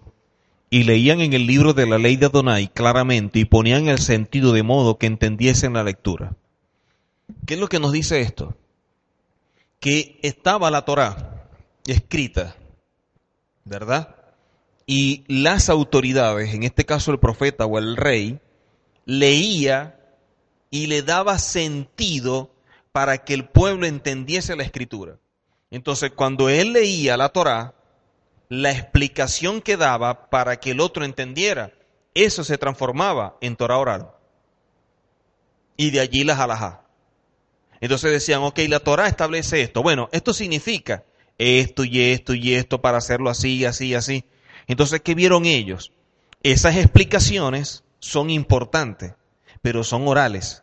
En la medida que va pasando el tiempo, si esta generación ya no está y la otra tampoco, las alajá que se establecieron se pierden. Entonces, ¿qué hizo Nehemías y qué hizo Esdra? Mientras que Nehemías se encargaba del templo y su reconstrucción, Esdras se encargó del cuerpo jurídico, de todo el marco legal.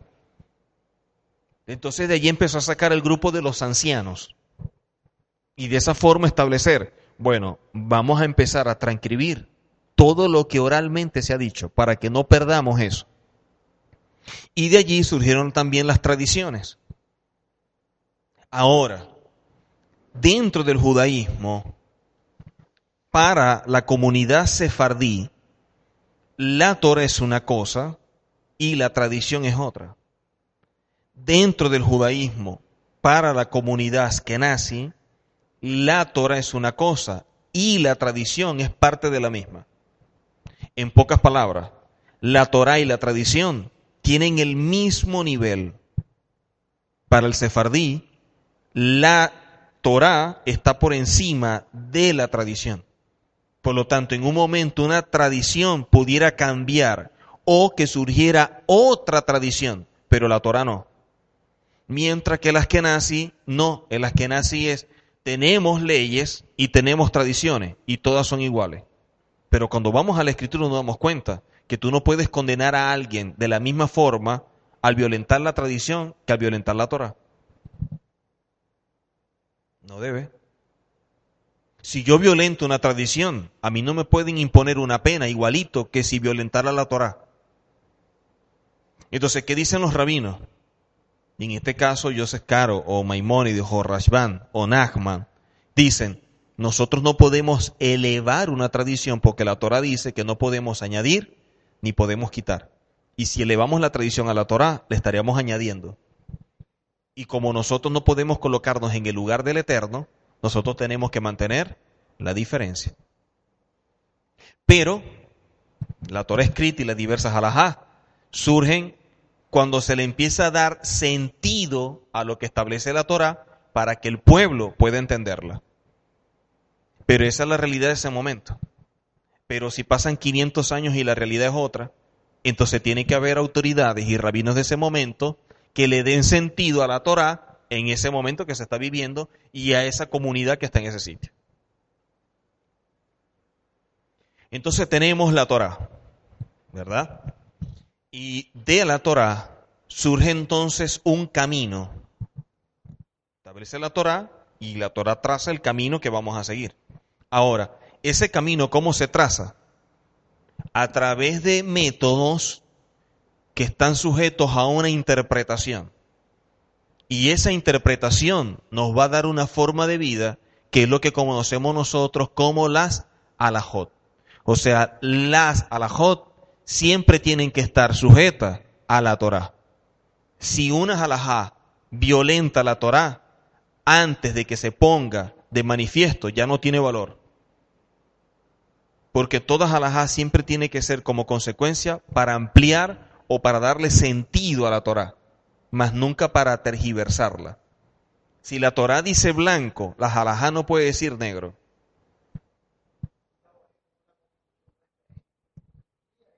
Nosotros tenemos la constitución, pero tenemos leyes orgánicas que nos especifican mejor cómo es la constitución.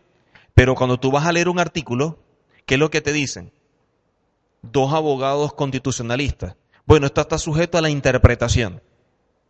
Pero cada quien la interpreta a su manera. ¿Por qué? Porque cada quien tiene un método, un criterio, una óptica de lo que está leyendo.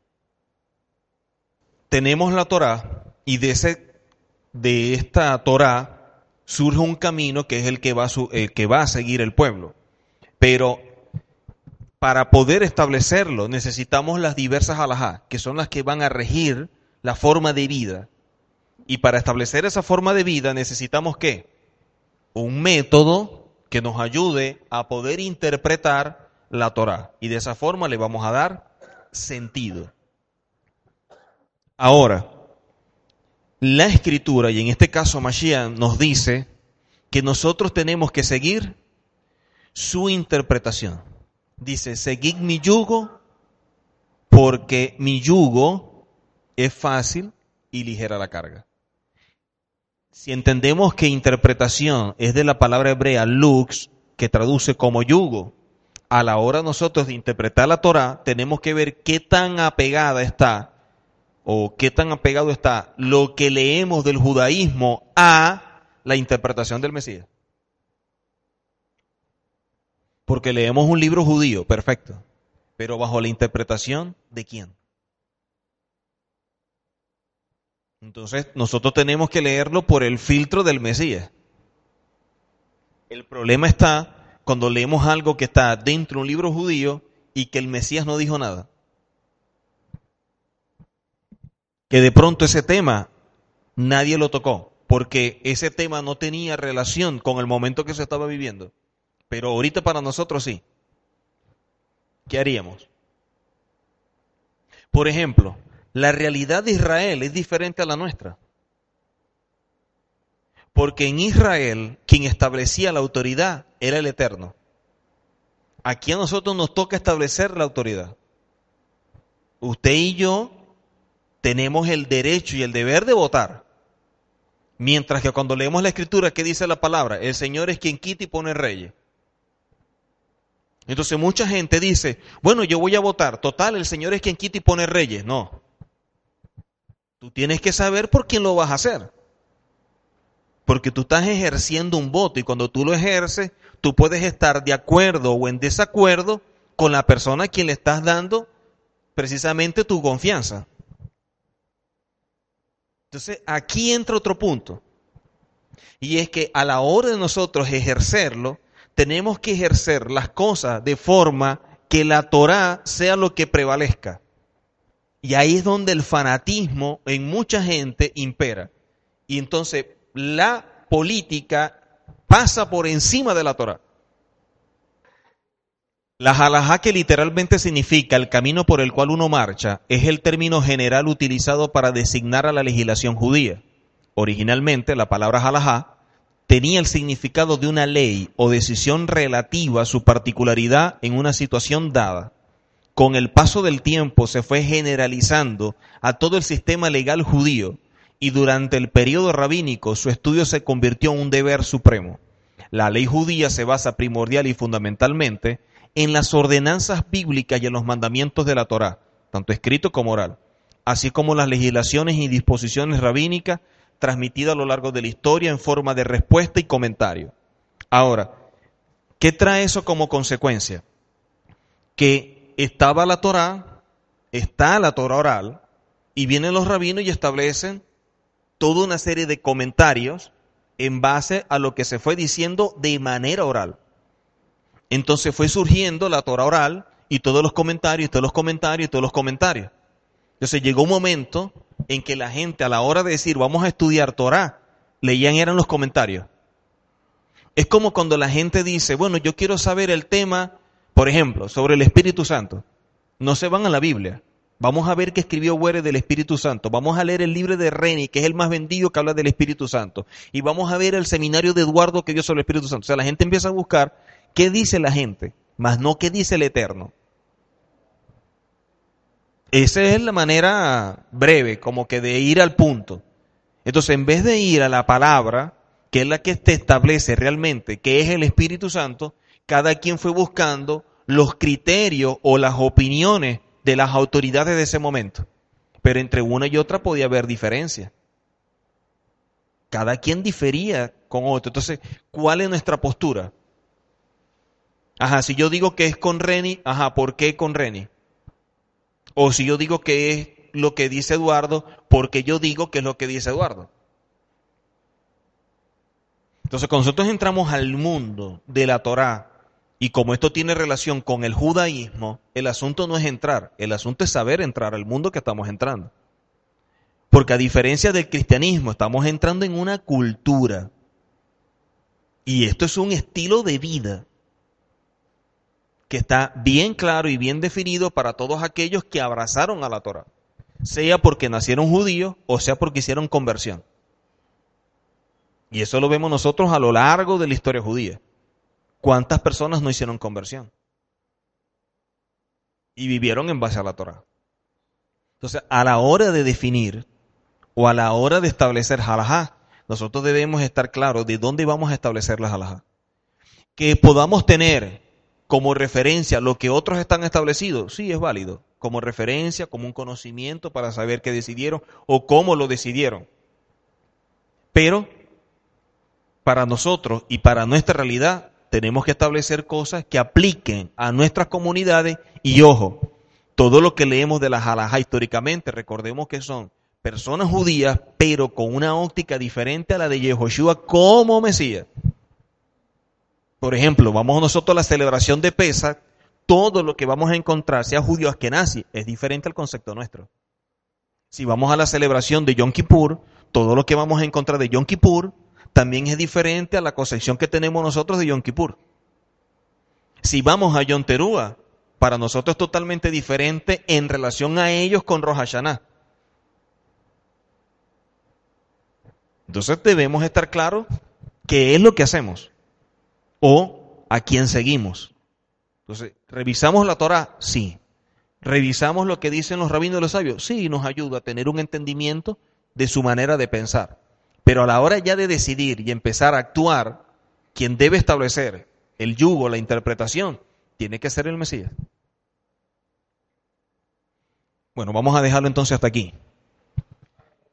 Sí, un receso ahí de unos 15 minutos para que terminemos con lo demás. Ok, seguimos entonces sobre esta segunda parte. Venimos tratando todo lo concerniente a las alajá y cómo se establecen, ¿no? Y sobre todo para nosotros en nuestras comunidades que venimos eh, desarrollando una vida eh, dentro de la comunidad y tocando diversas situaciones que siempre se nos presentan. Cuando hablamos de la Torah, eh, debemos recordar que significa instrucción, deriva del verbo yara, instruir, y ahí la palabra yorá, él instruyó, nunca significa ley. También se le llama Torah oral, y Torah a la forma escrita y oral, las cuales son conocidas como la Torah Shevistad, que es la Torah escrita, y la Torah Shebealpe, que es la Torah oral. La Torah está plasmada en los cinco libros dados a Moshe, como Breshit o Génesis, Shemot o Éxodo, Baikra Levíticos, Bamikvar Números y Devarim Deuteronomio. Eh, recordemos que eh, Breshit, Shemot, Baikra, Bamikvar, Devarim no traduce como lo conocemos, ¿no? Que han colocado estas expresiones, mas no es necesariamente la traducción. También se le llaman Tanakh a la Biblia entera, o sea, estos cinco libros más todos los profetas y todo lo escrito. Ese es el compendio y a todo eso se le llama Tanakh. Entonces, ahorita estamos evaluando todo lo concerniente a la Torah y cómo se establecen las diferentes alajá, y en este caso no solamente la Torah escrita, sino la oral, que tiene que ver con el desarrollo y la puesta en práctica de lo que está en la escrita eh, en nuestras comunidades y en este tiempo, bajo condiciones que se lleguen a presentar. Cuando vemos estas fuentes y dentro de todo lo que tiene que ver con la legislación, eh, partimos que tenemos la Torá y dentro de la Torá decíamos que tenemos la Torá Shevitat. Dentro de la Torá Shevitat está los cinco libros, tanto Breshit, Shemot, eh, Baikrat, Bamikbar y Devarim, incluyendo a todo lo que tiene que ver con los profetas, los libros, en este caso los salmos, proverbios, eclesiastés, todo esto. Todo esto conforma la Tanakh. Pero cuando se va a legislar, uno de los puntos más importantes de lo que se tiene que mantener es la Torah, incluyendo también los Nevi'im. ¿Por qué los Nevi'im? Porque dentro de los Nevi'im o dentro de los profetas hay algo que se llama las declaraciones de los profetas, que se llama Sanhud Hanabí. Y algo establecido dentro de lo que es Sanhud Hanabí es sumamente importante y sobre todo para nosotros porque Mashiach es profeta. ¿Ok? Pero vamos a la otra parte que es la Torah oral. Dentro de la Torah oral, lo que se reveló en Sinaí, que tenemos como escrito, tiene su explicación. Y a eso se le llama la Torah oral. Pero se le conoce como Halajá le Moshe mi Sinaí. ¿Ok? Y estas Halajá le Moshe mi Sinaí, más las diversas halajot que surgieron de esta Torah, se hizo un compendio y ese compendio dentro del judaísmo se le llama la Mishnah. ¿Ok? La Mishnah. Repito, tenemos la Torah y se conoce que de la Torah está una conocida como Torah escrita o Torah Shevitat y una oral que se llama Torah Shevialpe. Dentro de esta Torah Shevialpe, lo que se estableció de manera oral, que es la explicación de lo escrito, se le conoce como Alajá le Moshe Sinai. De allí las diversas alajot. Por lo tanto, todo este grupo de alajot pasó a ser parte de lo que conocemos como la Mishnah. La Mishnah es un libro que está establecido por secciones y de allí se establece toda la Torah oral. Por lo tanto, cuando alguien iba a estudiar algo de la Torah escrita, se apoyaba con la Mishnah, que tiene que ver con toda la recopilación de las diversas halajot que tienen que ver con ese tema. Pero ¿qué sucede con la Mishnah? Al pasar el tiempo, los rabinos empezaron a hacer comentarios a la Mishnah. La Mishnah hablaba de un tema, entonces los rabinos posteriores a la Mishnah empezaron a hacer comentarios a ella. Esos comentarios se les llama Gemara. Gemara. ¿Qué fue lo que se hizo? Se tomó la Mishnah más sus comentarios que son la Gemara y de ahí salió el Talmud. Pero resulta que cuando hablamos del Talmud hay dos Talmud. Está el Talmud de Jerusalén y está el Talmud de Babilonia. Entonces cuando una persona dice, bueno, vamos a establecer ciertos puntos porque en el Talmud dice tal cosa, lo que tenemos que ver es cuál Talmud. Porque este Talmud, que es el de Jerusalén, aplica a las realidades existentes en Jerusalén. Pero el Talmud de Babilonia es el que aplica a la realidad de todos aquellos que viven en la diáspora. En pocas palabras, cuando nosotros vamos a leer del Talmud algo que quisiéramos tenerlo como referencia, lo mejor para nosotros no es el de Jerusalén, porque nuestra realidad no es que estamos en Israel, sino fuera de Israel. Tendríamos que buscar el de Babilonia. Y el de Babilonia tiene sus diversos tratados. Entonces, cuando buscamos el Talmud de Babilonia, entonces sí lo pudiéramos utilizar como referencia. Ahora, para poder estudiar el Talmud, necesario es que nosotros conozcamos bien no solamente la Torah, sino que podamos dedicarle un tiempito a estudiar la Mishnah, que es la base. Porque la Gemara, la Gemara, son todos los comentarios y todo lo que se enseñó basado en lo que se leía en un momento de la Mishnah. Por ejemplo, estamos en la comunidad judía de España, año 1400, y los judíos empezaban a evaluar qué hacer. Entonces decían, bueno, se presentó tal situación, bueno, vamos a leer qué dice la Mishnah. En el tratado tal, dice tal cosa, tal cosa, tal cosa. Entonces los rabinos se reúnen y dicen, bueno, quiere decir que se hizo esto y esto y esto. Todos esos comentarios se fueron recopilando y recopilando y recopilando.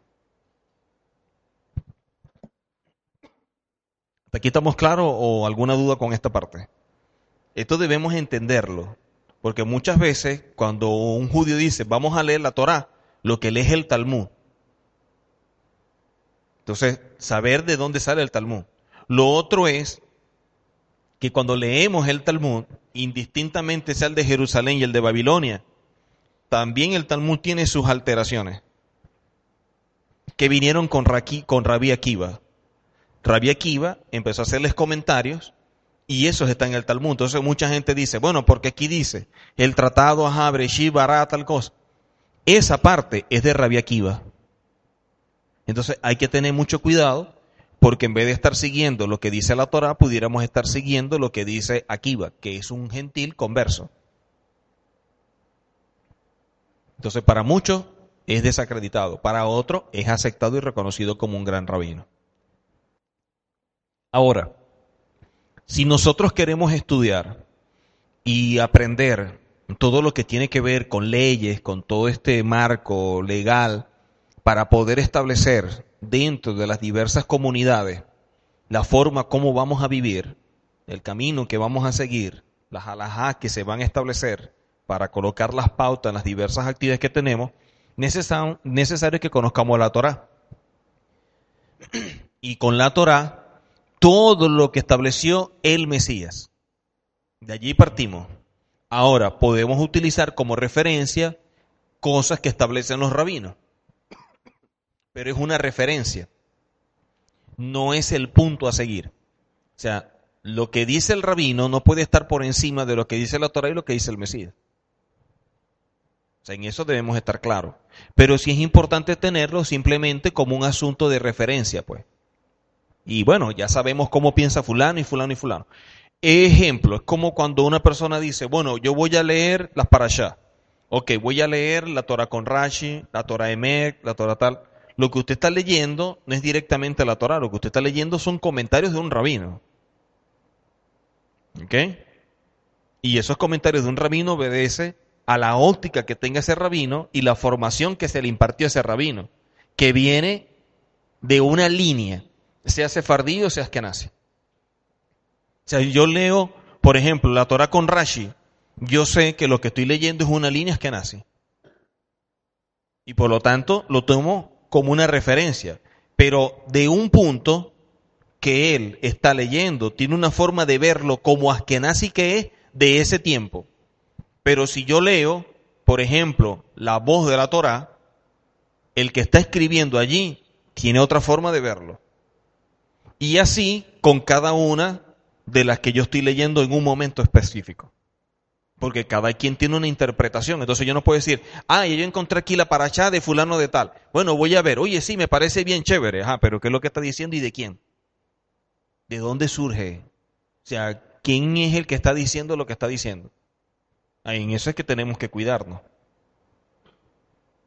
Porque recordemos que estamos entrando en un mundo que desconocemos. Y un mundo que es bien complejo lleno de infinidad de jalajá y lleno también de infinidad de rabinos. Entonces, el cuidado que hay que tener a la hora de, leer. Y el mismo irrespeto que hay en el cristianismo de muchos líderes que se colocan el título de pastor y después de apóstol y todo esto, estas mismas personas que han abrazado la raíz hebrea han llegado con el mismo respeto y ahora también se proclamaron rabinos y todo y se coloca un nombre en hebreo. Entonces, cuando usted está leyendo un escrito de alguien que dice rabino fulano de tal, de tal parte, usted no sabe realmente si es un judío nacimiento, si en verdad fue rabino y nada por el estilo. Usted está confiando en lo que está leyendo y que la persona es un rabino. No ser que nos pase como cuando la gente leía a Manuel Lacunza y pensaba que era un rabino.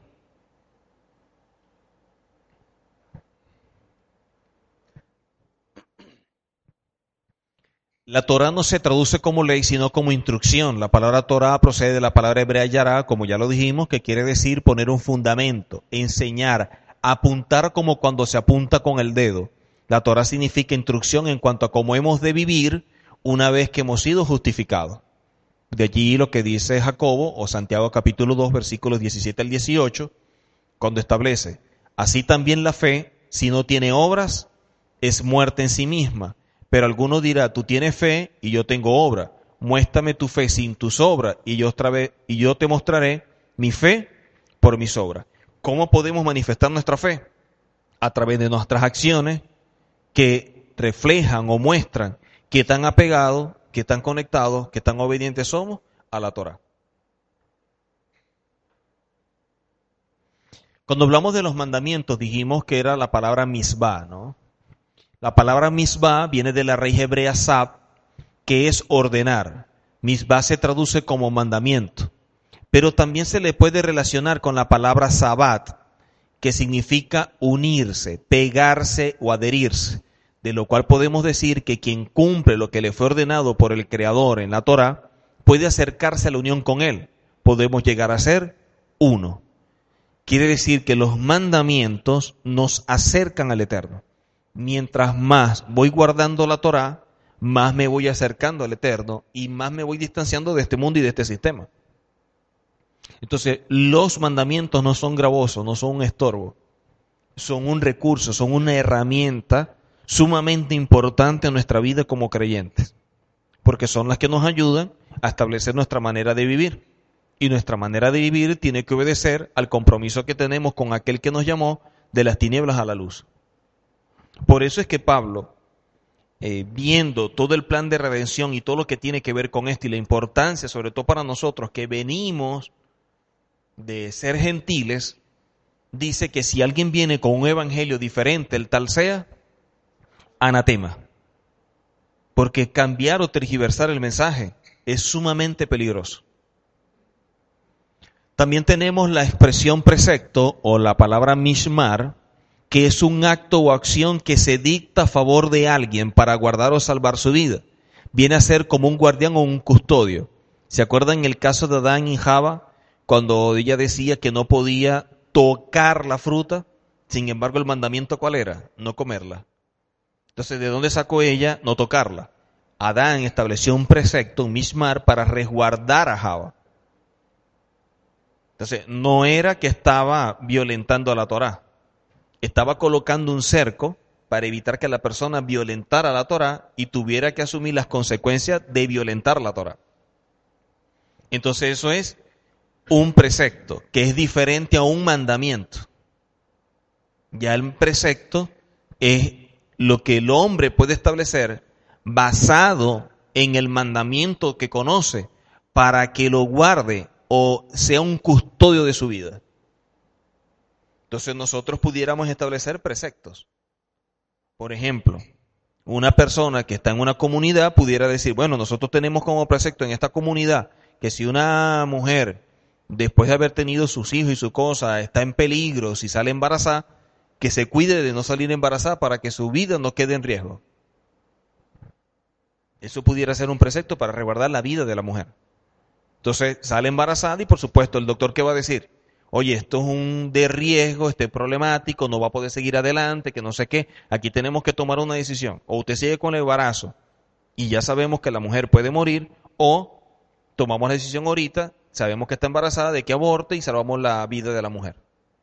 Y eso es algo que nos pueden llegar a plantear. Entonces, ¿cuál es la actitud o cuál es la decisión que vamos a tomar? Entonces empieza el debate. Porque entonces los rabinos que dicen, ajá, pero ¿quiénes somos nosotros para quitarle la vida a alguien? Y cuando hablamos de vida, el concepto de vida que tenemos es partiendo de dónde? Desde el parto o desde donde se concibe. O sea, vida es cuando sale de la barriga o desde que dicen está embarazada y ya está. Entonces, si es desde la concepción, quiere decir que adentro hay una vida y lo que vamos a cometer sería un asesinato. Entonces, ¿qué es lo que hacen los rabinos? Se, se reúnen. Entonces dice un rabino, no, desde que tiene sangre el feto. El otro, no, desde la concepción. No, desde el nacimiento. No, de tal cosa. Hasta que llegan a un punto en común. Entonces, ¿qué dicen? Bueno, ¿cómo hacemos aquí?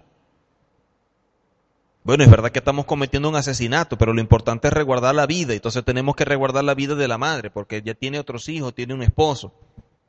Entonces empieza el debate. Y ahí se determina qué es lo que se va a, qué es lo que se va a establecer. Y entonces de ahí sale el precepto. Pero de pronto eso es en esta comunidad, pero en otra no.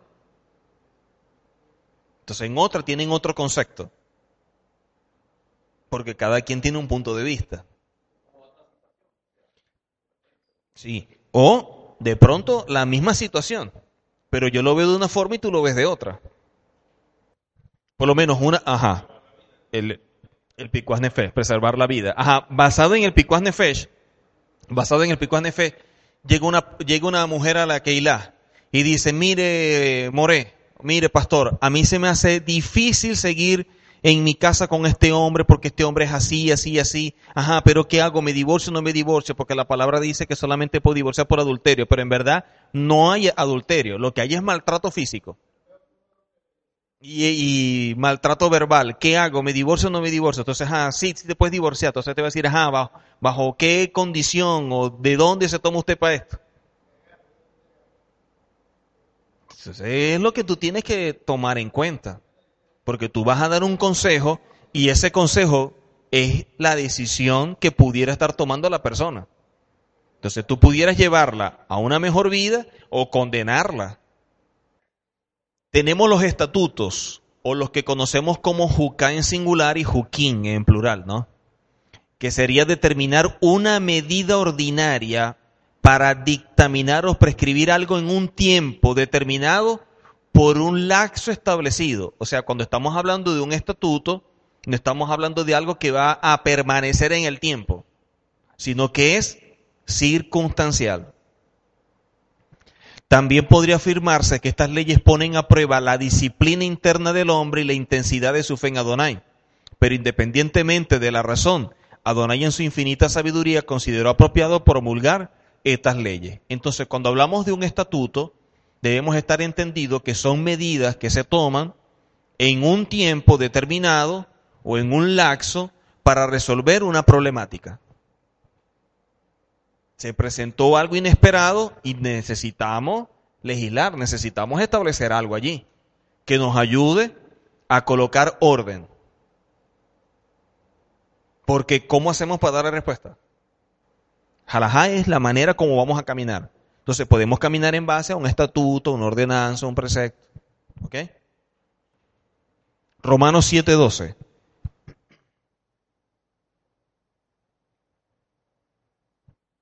Romanos 7:12. La Torá del Eterno es santa y el mandamiento, la Torá es santa y el mandamiento es santo, justo y bueno. Y eso lo dice Pablo. Si la Torah es santa y el mandamiento santo, justo y bueno, quiere decir que no podemos echarlo a un lado. Quiere decir que tanto la Torah como el mandamiento es importante para nuestra vida. Cuando hablamos de la Torah estamos hablando de toda la instrucción. ¿Ok? Y recordemos que la Torah está establecida dentro de los primeros cinco libros. O sea, Torah no solamente son leyes, porque si vamos a eso, leyes como tal, vemos en el libro de Baikra o Levítico y en Devarim. Pero Génesis es parte de la Torá y no necesariamente hay leyes. Shemot es parte de la Torá y no necesariamente hay leyes. Bagmikbar o números también es parte de la Torá y no necesariamente hay leyes. Pero el libro de Baikra es un libro que netamente es de leyes pero no quiere decir que todas las Torah son leyes. Entonces cuando la gente dice, no, nosotros tenemos que abolir la Torah porque no estamos bajo la ley, ay, ¿qué vas a hacer con el libro de Génesis, con Éxodo y con todo esto? Porque si vamos a eso, desde Génesis empiezan los pactos. Si decimos no estamos bajo la ley, dentro de esa llamada ley están todos los pactos. Entonces quedamos sin pacto. Entonces la pregunta es, ¿tú te sustentas sobre qué? No, es que estoy dentro de un pacto. ¿Cuál pacto? Si tú mismo los volaste. Porque de ahí vienen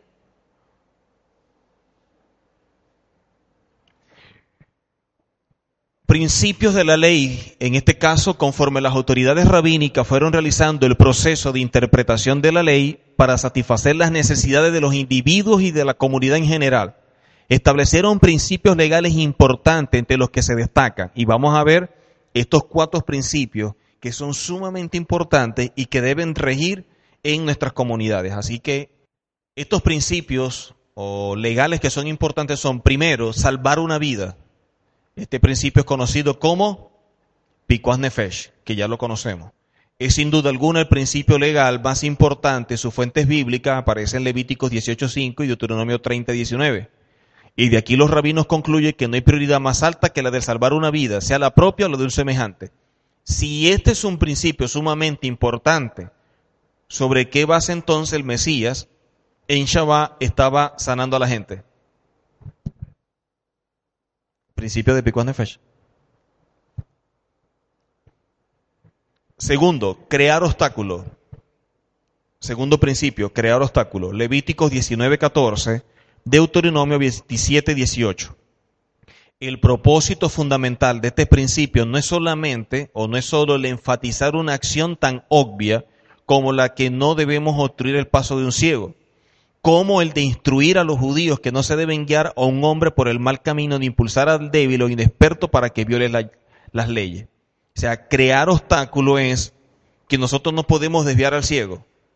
Nosotros no podemos establecer que una persona diga, bueno, yo quiero congregarme aquí y le empecemos a colocar como que cargas, como que obstáculos. Nosotros tenemos que más bien es aligerar. Entonces, el principio establece no crear obstáculos. Y el otro es salvar la vida. Tercer principio, ejercer la buena voluntad. Dentro de la legislación bíblica, ciertas acciones están prohibidas porque tienen el potencial de romper la armonía entre comunidades judías y no judías. El mantener una buena relación es un principio establecido. Entonces, ¿qué sucede? El principio es que nosotros tenemos que ejercer la voluntad y que siempre dentro de la Keilah esté la armonía. Y dice la escritura, ¿no? Hablando de la armonía entre los hermanos. ¿Qué sucede? Si hay alguien que viene a romper con la armonía o a atentar contra la armonía, hay que tomar decisiones. Así nos duela. Pero nosotros tenemos que resguardar la comunidad. Entonces nosotros no podemos sacrificar a 100 por uno.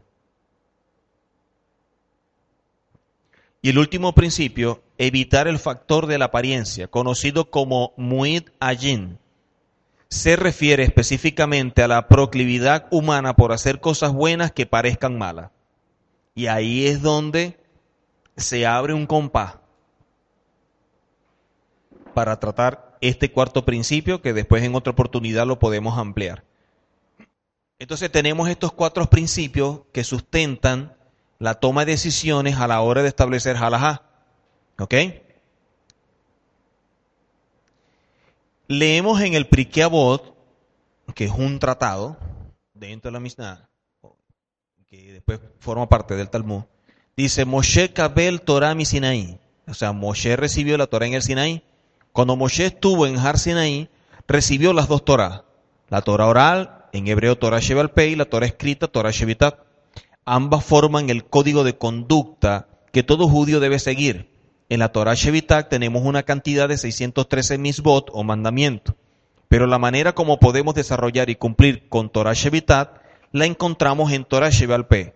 Cada una de ellas se complementa de manera que no son ajenas la una de la otra. Eso lo dice dentro del Pirkei Entonces, una con otra es como complementaria. Tú tienes esta y necesitas la otra. Pero para nosotros, más allá de la Torah oral que nos ayuda, es poder añadirle a todo esto lo que Mashiach establece. Que eso para nosotros va a ser sumamente importante. Entonces, es verdad que tenemos la Torah Shevita, que es la Torah escrita, y que también tenemos los recursos que nos puede aportar la Torah Shevalpe, que es la Torah oral. Ahora, de esos casos, ¿qué dijo Mashiach? de los casos donde Mashiach haya expresado algo, eso es lo que debemos tomar. Ahora, donde Mashiach no haya dicho nada, entonces vamos a ver qué dijo Pablo. Si ningún apóstol se pronunció y Mashiach tampoco se pronunció, vamos a ver si algún profeta se pronunció. Y si ningún profeta se pronunció, entonces apelaremos a el espíritu de la Torá para nosotros poder establecer una halajá. Ahora, yo establezco esta halajá, pero resulta que de pronto yo establecí la halajá en base a una circunstancia que se me presentó. Y resulta que en la Keilah de Eduardo se está presentando una circunstancia igual. Y él también empieza a buscar y se da cuenta que no hay nada por ningún lado. Entonces Eduardo me dice, oye, yo quisiera reunirme contigo para que nos sentemos a hablar sobre un caso. Y él me plantea el caso. Y resulta que el caso que me plantea es parecido a uno que se dio en nuestra comunidad. Entonces, ¿qué digo yo? La alajá que establecimos nosotros, nuestra comunidad en base a ese caso, fue esta y este y esto, sustentada en tal cosa. Entonces tú lo tomas como referencia, eso te puede dar luz y tú decir, oye, sí, la aplico. De ahí se toma. A la Mishnah se le añadió luego el complemento que fue la Gemara, que aquí está, que ya lo explicamos, que forma parte extensa de lo que es el Talmud, junto con la Mishnah. La Gemara analiza cada una de las Mishnayot, planteando discusiones de todo tipo, incluso en algunos casos son llevadas casi al extremo de lo absurdo de dichas discusiones. Por ejemplo, en Shabbat. Ok, perfecto. Hay que prepararse, hay que arreglarse, todo eso. Hay discusiones, hay discusiones de en Shabbat cómo cortarse las uñas. que primero la mano izquierda, que si es la mano derecha, que primero con el dedo índice, no, que es el dedo, que es el dedo pequeñito. Ok, el asunto fue que no las cortamos. Ahora empieza la otra discusión. ¿Qué hacemos con las uñas? No, que las botamos en la papelera. No, que las enterramos. No, que hacemos tal cosa. Hasta allá llegan las discusiones. Entonces uno dice, no, yo voy a leer la Torah, voy a comprar el Talmud. Cuando empieza a leer eso, a lo que vaya por la cuarta página, bueno, empiecen a ver por dónde corrió el hombre. Porque fácil es decir, como yo veo mucha gente, decir yo soy judío. Pero cuando la gente quiere asumir una vida judía, que se quiere parecer un ortodoxo y vestirse blanco y negro, andar con sombrero, barba y todo esto, y uno empieza a leer la Torah ahora la misma, uno dice, oye, ¿y este hace todo esto? Nos vamos a dar cuenta que es un disfraz. Que a lo mejor ni sabe que eso existe. Esa es la realidad. Entonces la palabra nos establece, si hay cargas que fueron pesadas para nuestros padres, y Mashiach establece que no debemos colocar cargas pesadas ni obstáculos, ¿qué es lo que debemos hacer? Hacer de este camino más viable, hacer este camino más fácil. ¿Para qué nos vamos a poner a debatir cómo nos vamos a cortar las uñas? Entonces, cuando hablamos de judaísmo, de judío, ¿de qué estamos hablando? Entonces, cuando una persona dice, no, yo soy rabino, el que ha visto un rabino y estudió con rabino, uno ve y ya en dos o tres cositas yo no dice si es o no es. Porque mimito tú lo hueles. Porque tú sabes cómo es la cultura, tú sabes cómo son las cosas allí. Entonces dice, no, este no es rabino. Entonces vamos a ver quién es. No, este fulano que en tal parte, que él era pastor y no sé qué y tal. Ah, ya, o sea que detrás de esa barba, del sombrero y el blanco y negro y todo esto, lo que hay es un evangélico.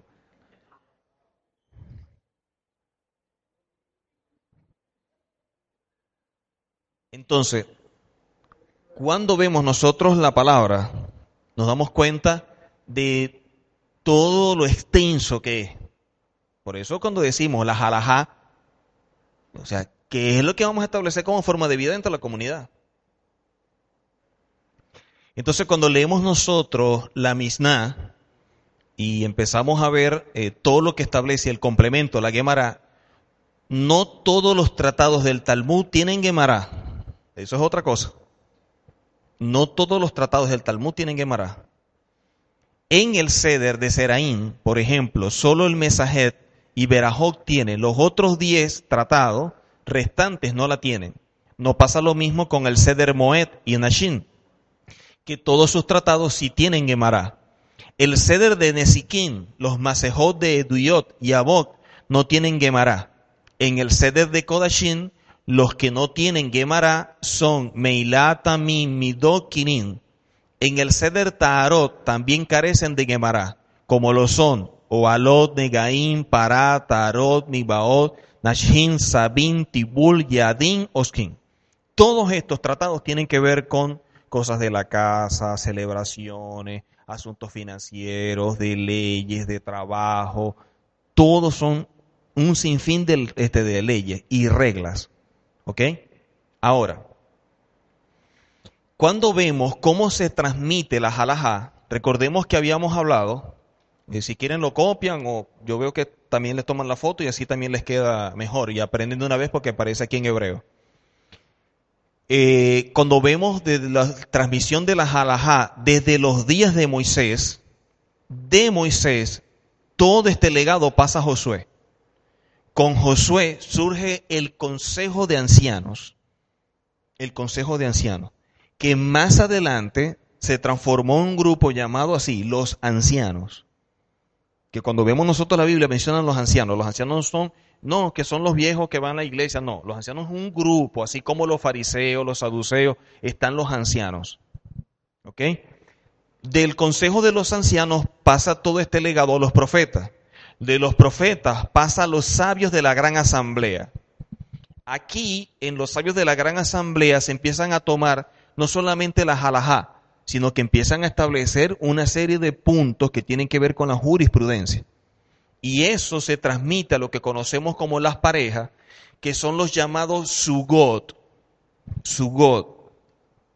Que eso vamos a estudiarlo también, porque es sumamente importante las parejas, su God, ¿Quiénes son estos sugot? Los sugot son parejas de rabinos que legislan, que son también jueces. ¿Ok? Esos son los sugot. Por ejemplo, a Pablo, a Pablo lo formó Ganliel. Y Ganliel a su vez fue alumno de Gilel. Gilel era un sugot. Y en los tiempos de Mashiach y previo a Mashiach, los sugot de ese momento eran Gilel y Shammai. ¿Ok? Que son estas parejas de jueces. Y fueron varias parejas que surgieron. Después de estas parejas de jueces, entonces surgen los tanaítas. Los tanaítas son todos aquellos que surgieron después del año 10 de la era común. Ya no hubo más parejas, sino que hubo maestros y jueces específicos.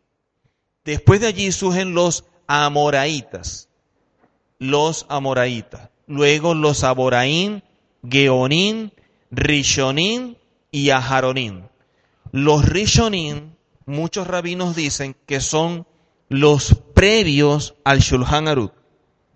Y todos los que tienen que ver con los Aharonim son los que fueron posteriores al Shulchan Aruch, que es el compendio de leyes sefarditas.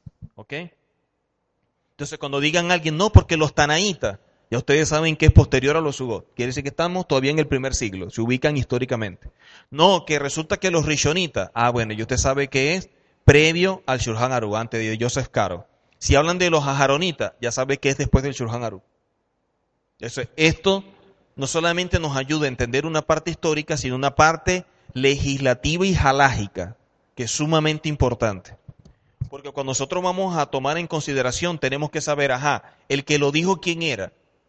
Porque desde los tiempos de los Tanaítas hasta los Geonín se pensaban las cosas de una forma, pero cuando surgieron los Rishonitas, ya cambia porque entonces ya se centra todo a un lugar específico. Entonces ya vemos Askenazi, Sefardí, todo esto. Ok. Tenemos dentro de la Torah oral y todo esto que venimos hablando, que tiene que ver con la jurisprudencia, surge un rabino llamado Moshe Ben Maimón, que nació en el año 1135 en Córdoba, España, y murió en el 1204 en Fuxá, Egipto fue quien redactó el primer texto donde se organizó la halajá por temas, por temas y no por su orden en el Talmud. Entonces ya vemos a una persona que empieza a hacer un compendio de leyes basado es en los temas. Entonces, bueno, hizo el libro y dijo, bueno, vamos a tratar aquí todo lo que tiene que ver con el Shabbat, todo lo que tiene que ver con esta celebración, todo lo que tiene que ver con las mujeres, con la purificación, con la parte de los matrimonios, con los votos, con pactos, con cosas. Lo hizo fue por tema mas no en el orden tradicional que se venía haciendo, que era de acuerdo al Talmud. A esto se le llamó Yah o el Mishneh Torah. Decidió escribir el orden halágico de los 613 misbot, creando de esa manera la gran variedad de ilhot y desarrolló referencias halágicas de cada una de las misbot. Por ejemplo, eh, Maimónides es uno de los que explica de forma bien clara un punto que es muy debatido y es el caso si podemos mezclar carnes con leches. Hay gente que dice, oye, podemos comer carnes, podemos comer leches, si se mezcla o no se mezcla, porque hay un debate sobre eso. Por ejemplo, dentro de la comunidad judía, dicen, si tú comes carne primero y quieres comer leche, tienes que cepillarte la boca, esperar la más libre o la más abierta 15 minutos y después comes queso, te tomas leche. Si es que primero comites lácteos, queso o leche, tú te cepillas y te enjuagas y puedes hacerlo de inmediato. Ahí mismito puedes comer carne. ¿Ok? Pero el asunto es que la palabra establece que no podemos cocinar al cabrito en la leche de su madre.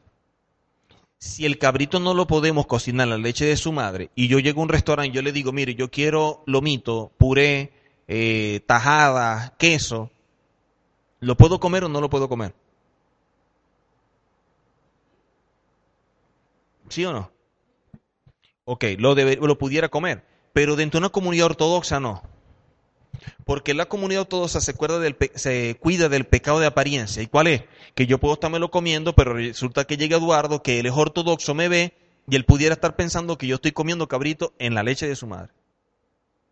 Entonces, dentro de este sitio, como es kosher, no te van a ofrecer este tipo de plato, de combinación, para evitar que alguien violente la Torah. Entonces tienen como tacaná dentro del restaurante que eso no se come. O sea, el que llegue ya sabe que es observante y que todos los platos guardan kashrut. ¿Ok? Ahora, ¿qué dice Maimónides? Si tú agarras, si tú agarras y vas a establecer dentro de la Keilah una halajá que diga no podemos comer carnes con leche, con lácteos, por ejemplo, comemos pasta, y hay gente que le gusta echarle carne y arriba queso y su salsa se lo revuelve. Entonces, ajá, un pasticho también. Entonces, ¿qué dice Maimónides? Tú no puedes decir que la Torah lo prohíbe. Tú tienes que establecer que es una ley rabínica que evite ese tipo de comida. Por lo tanto, si le llegas a violentar, violentarías algo establecido por un rabino, más no la Torah. Porque si tú dices, perdón, que es la Torah, le estarías añadiendo pero la comunidad ortodoxa no solamente lo hace con la carne, sino que lo hace con el pollo, lo hace con el pescado. Todo eso no lo mezcla con lácteos. Pero si yo llego a un sitio y digo, yo quiero una pechuga de pollo, ¿verdad? Es rellena con queso, todo esto. Entonces hay gente que dice que no debería. Pero es que la Torah no me prohíbe comer pollo con queso. Lo que me dice es el cabrito en la leche de su madre. Si yo no me como el pollo con queso, basado en esta misma, yo estoy llevando al pollo al nivel de cabrito, cosa que no es. Y el pescado dentro de la Torah es parvé. O sea, parvé es que es un animal neutro, que lo puedes combinar con cualquier cosa. Entonces, si lo puedes combinar con cualquier cosa, ¿por qué no lo combinas con queso?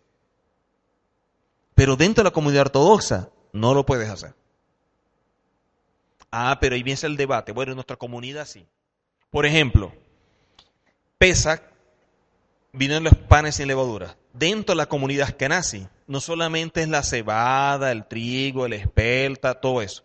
Ellos añaden arroz, trigo, ciertas legumbres que no se pueden comer. Papa, en los panes sin levadura, tú no lo puedes comer. De hecho, muchos cosméticos tienen añadidos de estos elementos, entonces tampoco te podrías maquillar. Entonces empiezan a decir esto no puedes, esto no puedes, esto no puedes. El sefardí dice, la Torah dice que no comemos leudado, por lo tanto lo que no vamos a comer es lo que diga estas cinco especies. Pero ojo, te dice no leudado, no que no puedes comer cebada, espelta, no. Tú lo puedes comer. Ahora, dentro de la legislación te dice, ¿cómo puedes comer tú por ejemplo, el trigo estando en la celebración de los panes ácimos. Porque hay cinco especies que son las que leudan. Entonces, la Torá te establece que no comas pan con levadura, no que no comas trigo. Pero ojo, si leuda, estás ponchado. Entonces, ¿qué dicen los rabinos? Tú puedes agarrar el trigo y prepararlo, hacer la masa y lo estás amasando. Cuando tú paras de amasar, tú tienes 18 minutos para poder hornearlo. Si te pasas de 18 minutos, ya no es cayer. Entonces, no es que no puedes tener trigo, lo que no puedes es leudar. Entonces decimos, oye, no podemos comer esto, no podemos comer esto. No, hay cosas que las puedes comer, lo que no puedes esperar que leude. Entonces yo comí arroz, comí puré, todo esto porque es que yo no soy askenazi. Pero si de pronto yo hubiera querido, pero no lo hice, no es porque no deba, sino porque no pude, yo hubiera querido de pronto comer una arepita de trigo, simplemente lo hubiera puesto a amasar, ya lo que esté lista, la hubiera horneado de una vez. Y no espero a que leude. Y me la como.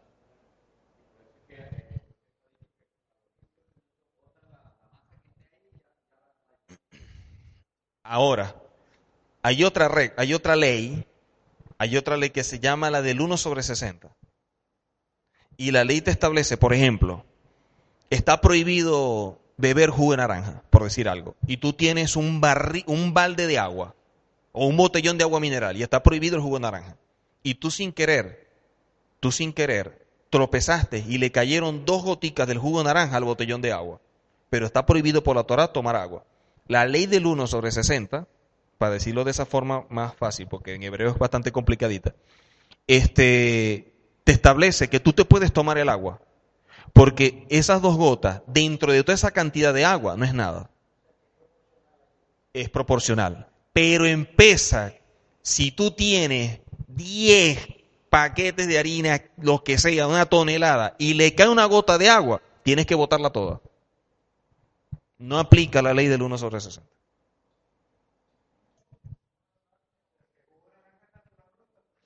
Lo otro es que dentro de la costumbre, y aquí entramos con la minja, para seguir con esto, eh, por eso es que un, un mes antes, un mes antes, se toman tres días para estudiar todas las tradiciones y todas las leyes de Pesach, para que cuando lleguemos a Pesach estemos entendidos de cómo vamos a celebrar y cómo vamos a estar después. Y eso fue algo que a mí se me pasó decirle.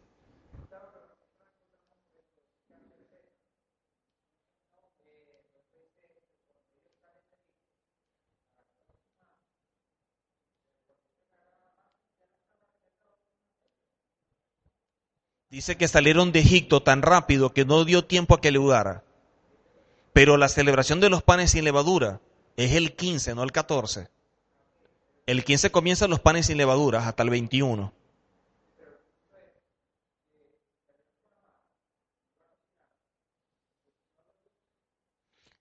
Vuelvo y repito, ellos establecen que cuando salieron, salieron ya con el maxó. Sí, hecho. O sea, lo prepararon, lo ordenaron y salieron. O sea, no dio tiempo a esperar a que leude todo esto, no. Hicieron y lum. Comaxá. Comaxá. Ahora, iba a decir algo de la, de la jalajada de pesa. Ah, ok. Dentro de la comunidad ortodoxa, tanto sefardí como eskenazi, hay una maxá que se llama maxá asharin. Y es la maxá que no compramos de caja, sino la que hace la persona en su casa, que no es cuadrada como la que viene en cajita, sino que es redonda. Y esa es la maxá más original y más apegada a la Torah.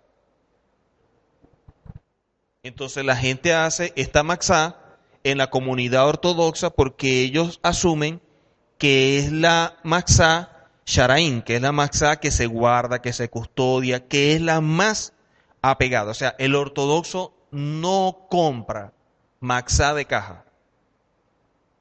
O sea, lo hace que de pronto esté de viaje y no vaya a tener la facilidad de un horno o algo de esto y compra maxá una cajita.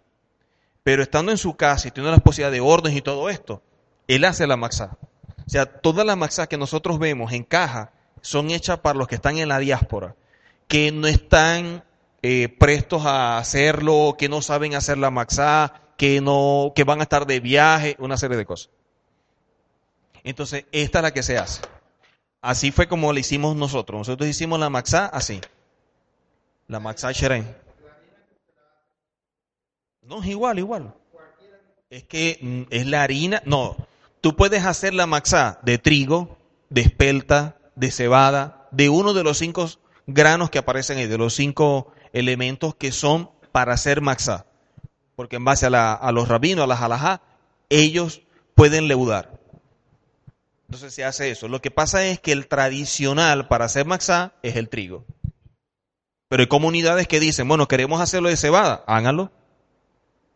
Tú puedes hacer los panes de cebada.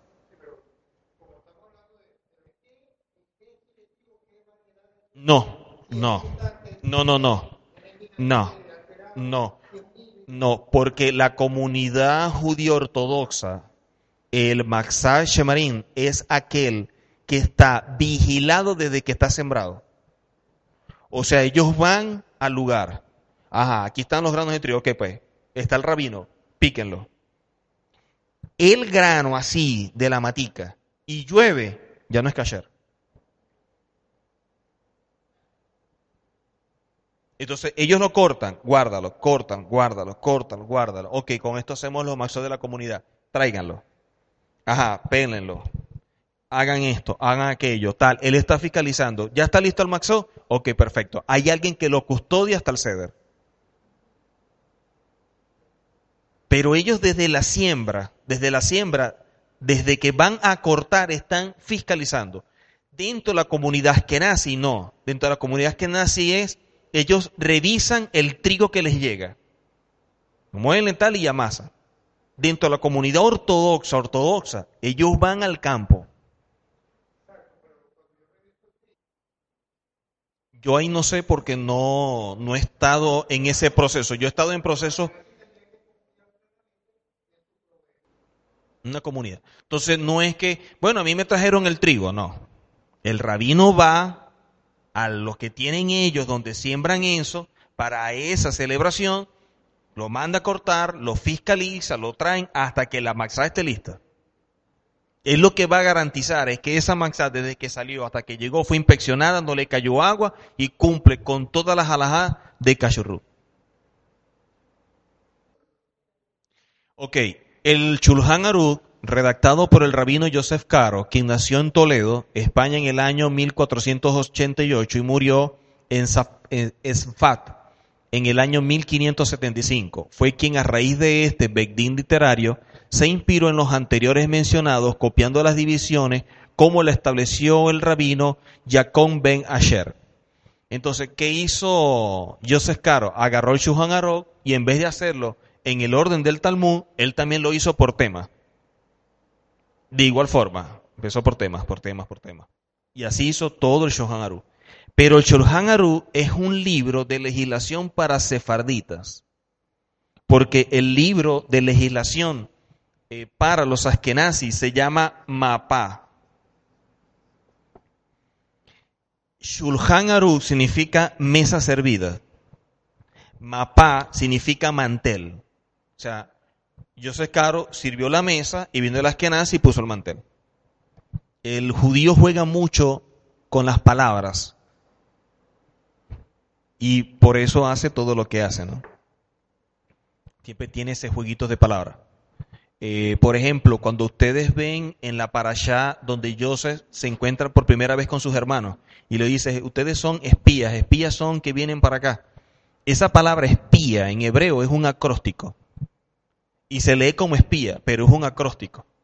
Y el acróstico dice, yo soy hijo de Rachel, donde ustedes me vendieron a los ismaelitas. Y eso es lo que dice el acróstico. Pero cuando tú lo lees, lees espía. Y dice, oye, ¿por qué lo llamo espía? No es que lo llamo espía. Lo que le quiso decir es lo que está detrás de la expresión de la palabra espía. Entonces, este libro, Shulhan Aru, cuando lo hace Joseph Caro, la comunidad que lo toma como referencia.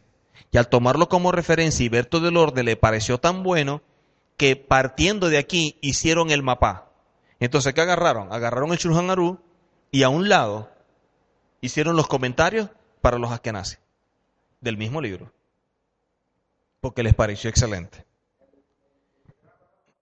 Sí. Entonces, el Shulchan Aru está dividido en áreas, lo que es Orahaim, que comprende todas las leyes relativas a las oraciones, Sixi, Tefilín, bendiciones, Shabbat, celebraciones y ayuno. Luego viene otra área que es Yoredea, que se ocupa de las leyes relativas a la matanza de animales, a los animales permitidos y prohibidos, el salado de la carne, la prohibición de mezclar alimentos lácteos y carnes, el luto, etcétera.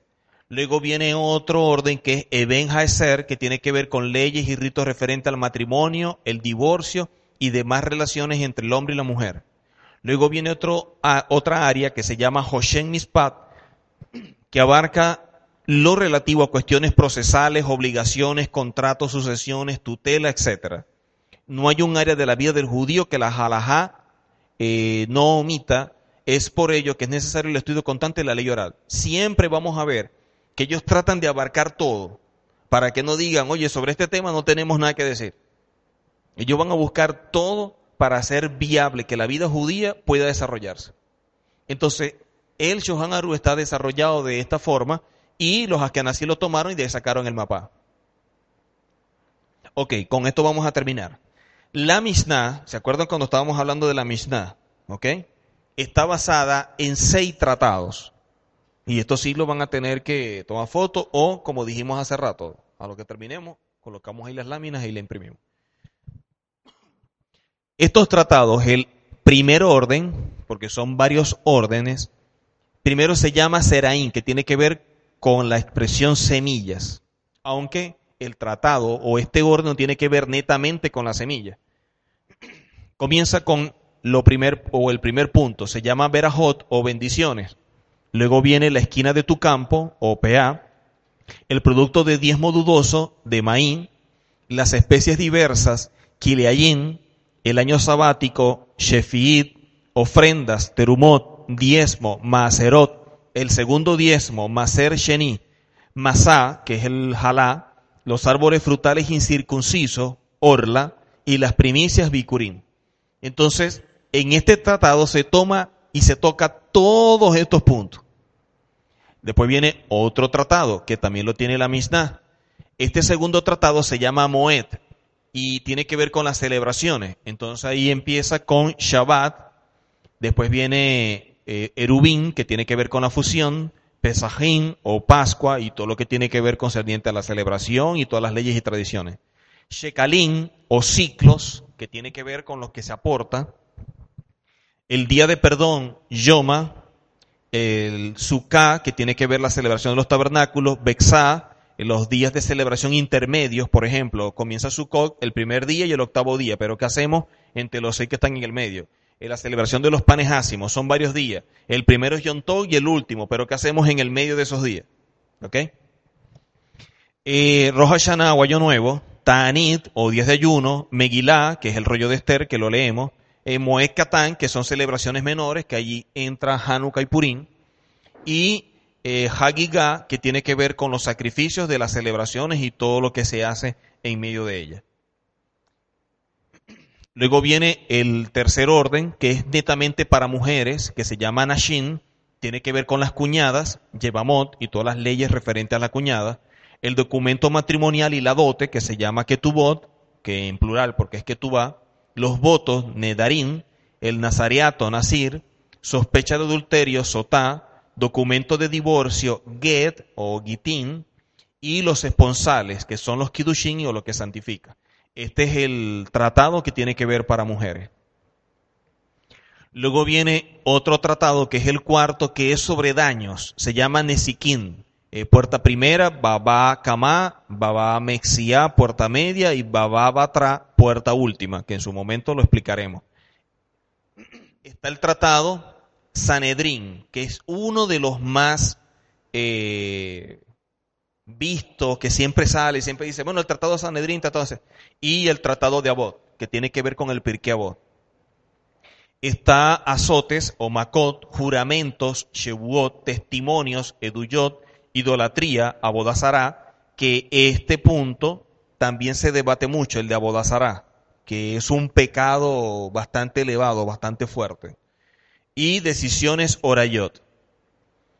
Quinto orden, que son las cosas consagradas y se le llama kodashin, los sacrificios, sebajín, oblaciones, menajot, lo profano, julín, primogénitos, bejorot, votos de evaluación, arajín, sustitución de los sacrificios, temurá, el exterminio, queritot, sacrilegio, meilá, sacrificio cotidiano, tamid, medidas, midot, sacrificios de aves, quinin. Sexto orden, todo lo que tiene que ver con purezas o torot, utensilios, kelin, tiendas, olot, plagas, negaín, la vaca roja, para, purezas, torot, baños rituales de inmersión, mikbot o mikvah, que tiene que ver con las mujeres para la purificación después de la menstruación y otra serie de purificaciones que se hace. La menstruante nida, nida no significa que está menstruando, nida significa separación. Habilitante, mash shirin, de los que sufren gonorrea o alguna enfermedad venérea cuando eh, tiene emanación de semen o que bota algo así, se le llama sabin. El que se sumergió en aquel día, Tehuel John, le de las manos, que hablamos del Netidah Yadain, rabillos, uxin. Y luego viene el orden del cumplimiento de los mandamientos. Eso era el tratado, eso tiene que ver con la Mishnah, ¿no? Cómo está, por órdenes. Y aquí tiene que ver el origen del cumplimiento de los mandamientos. ¿Cuál es el origen? ¿Cómo se cumplen? Primero los misbot haled, que tienen que ver con los que nacen del corazón, los misbot halashon, que nacen nuestras palabras, y los misbot hamasé, que son nuestras acciones. Entonces hay mandamientos que son asuntos internos, mandamientos que tienen que ver con lo que decimos y mandamientos que tienen que ver con lo que hacemos. ¿Ok? Pregunta.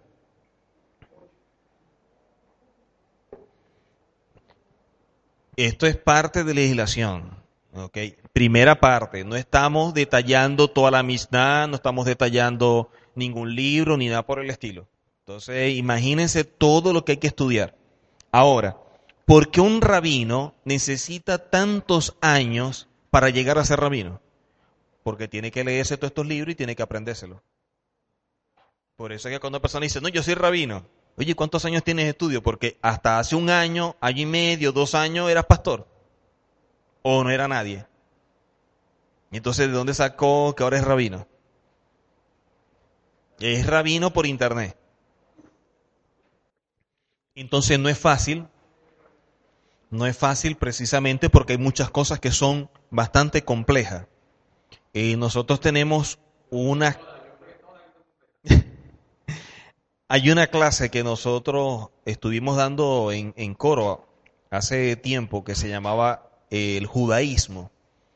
Y empezamos a estudiar todo lo que tiene que ver con judaísmo, la parte de legislación, el hogar, celebraciones, todo esto, pero basado en estos libros, el Shohan Aruch, Mishneh Torah, la amistad, eh, las puertas de la ley, eh, todo lo que tiene que ver eh, con libros de legislación. Y con eso estudiamos muchísimas cosas. De pronto pudiéramos hacer una materia donde pudiéramos tomar las cosas que son más importantes y de pronto desarrollarlas en una materia que pudiéramos llamar judaísmo. Y de esa manera ver por lo menos las cosas básicas, ¿no? Lo que es Sixi, lo que es un tefilín, lo que es un manto de oración, una kippah, que es la sinagoga, la keilá, el netilayadain, todas estas cosas que uno ve y que son necesarias. Bueno, amados, vamos a dejarlo hasta acá.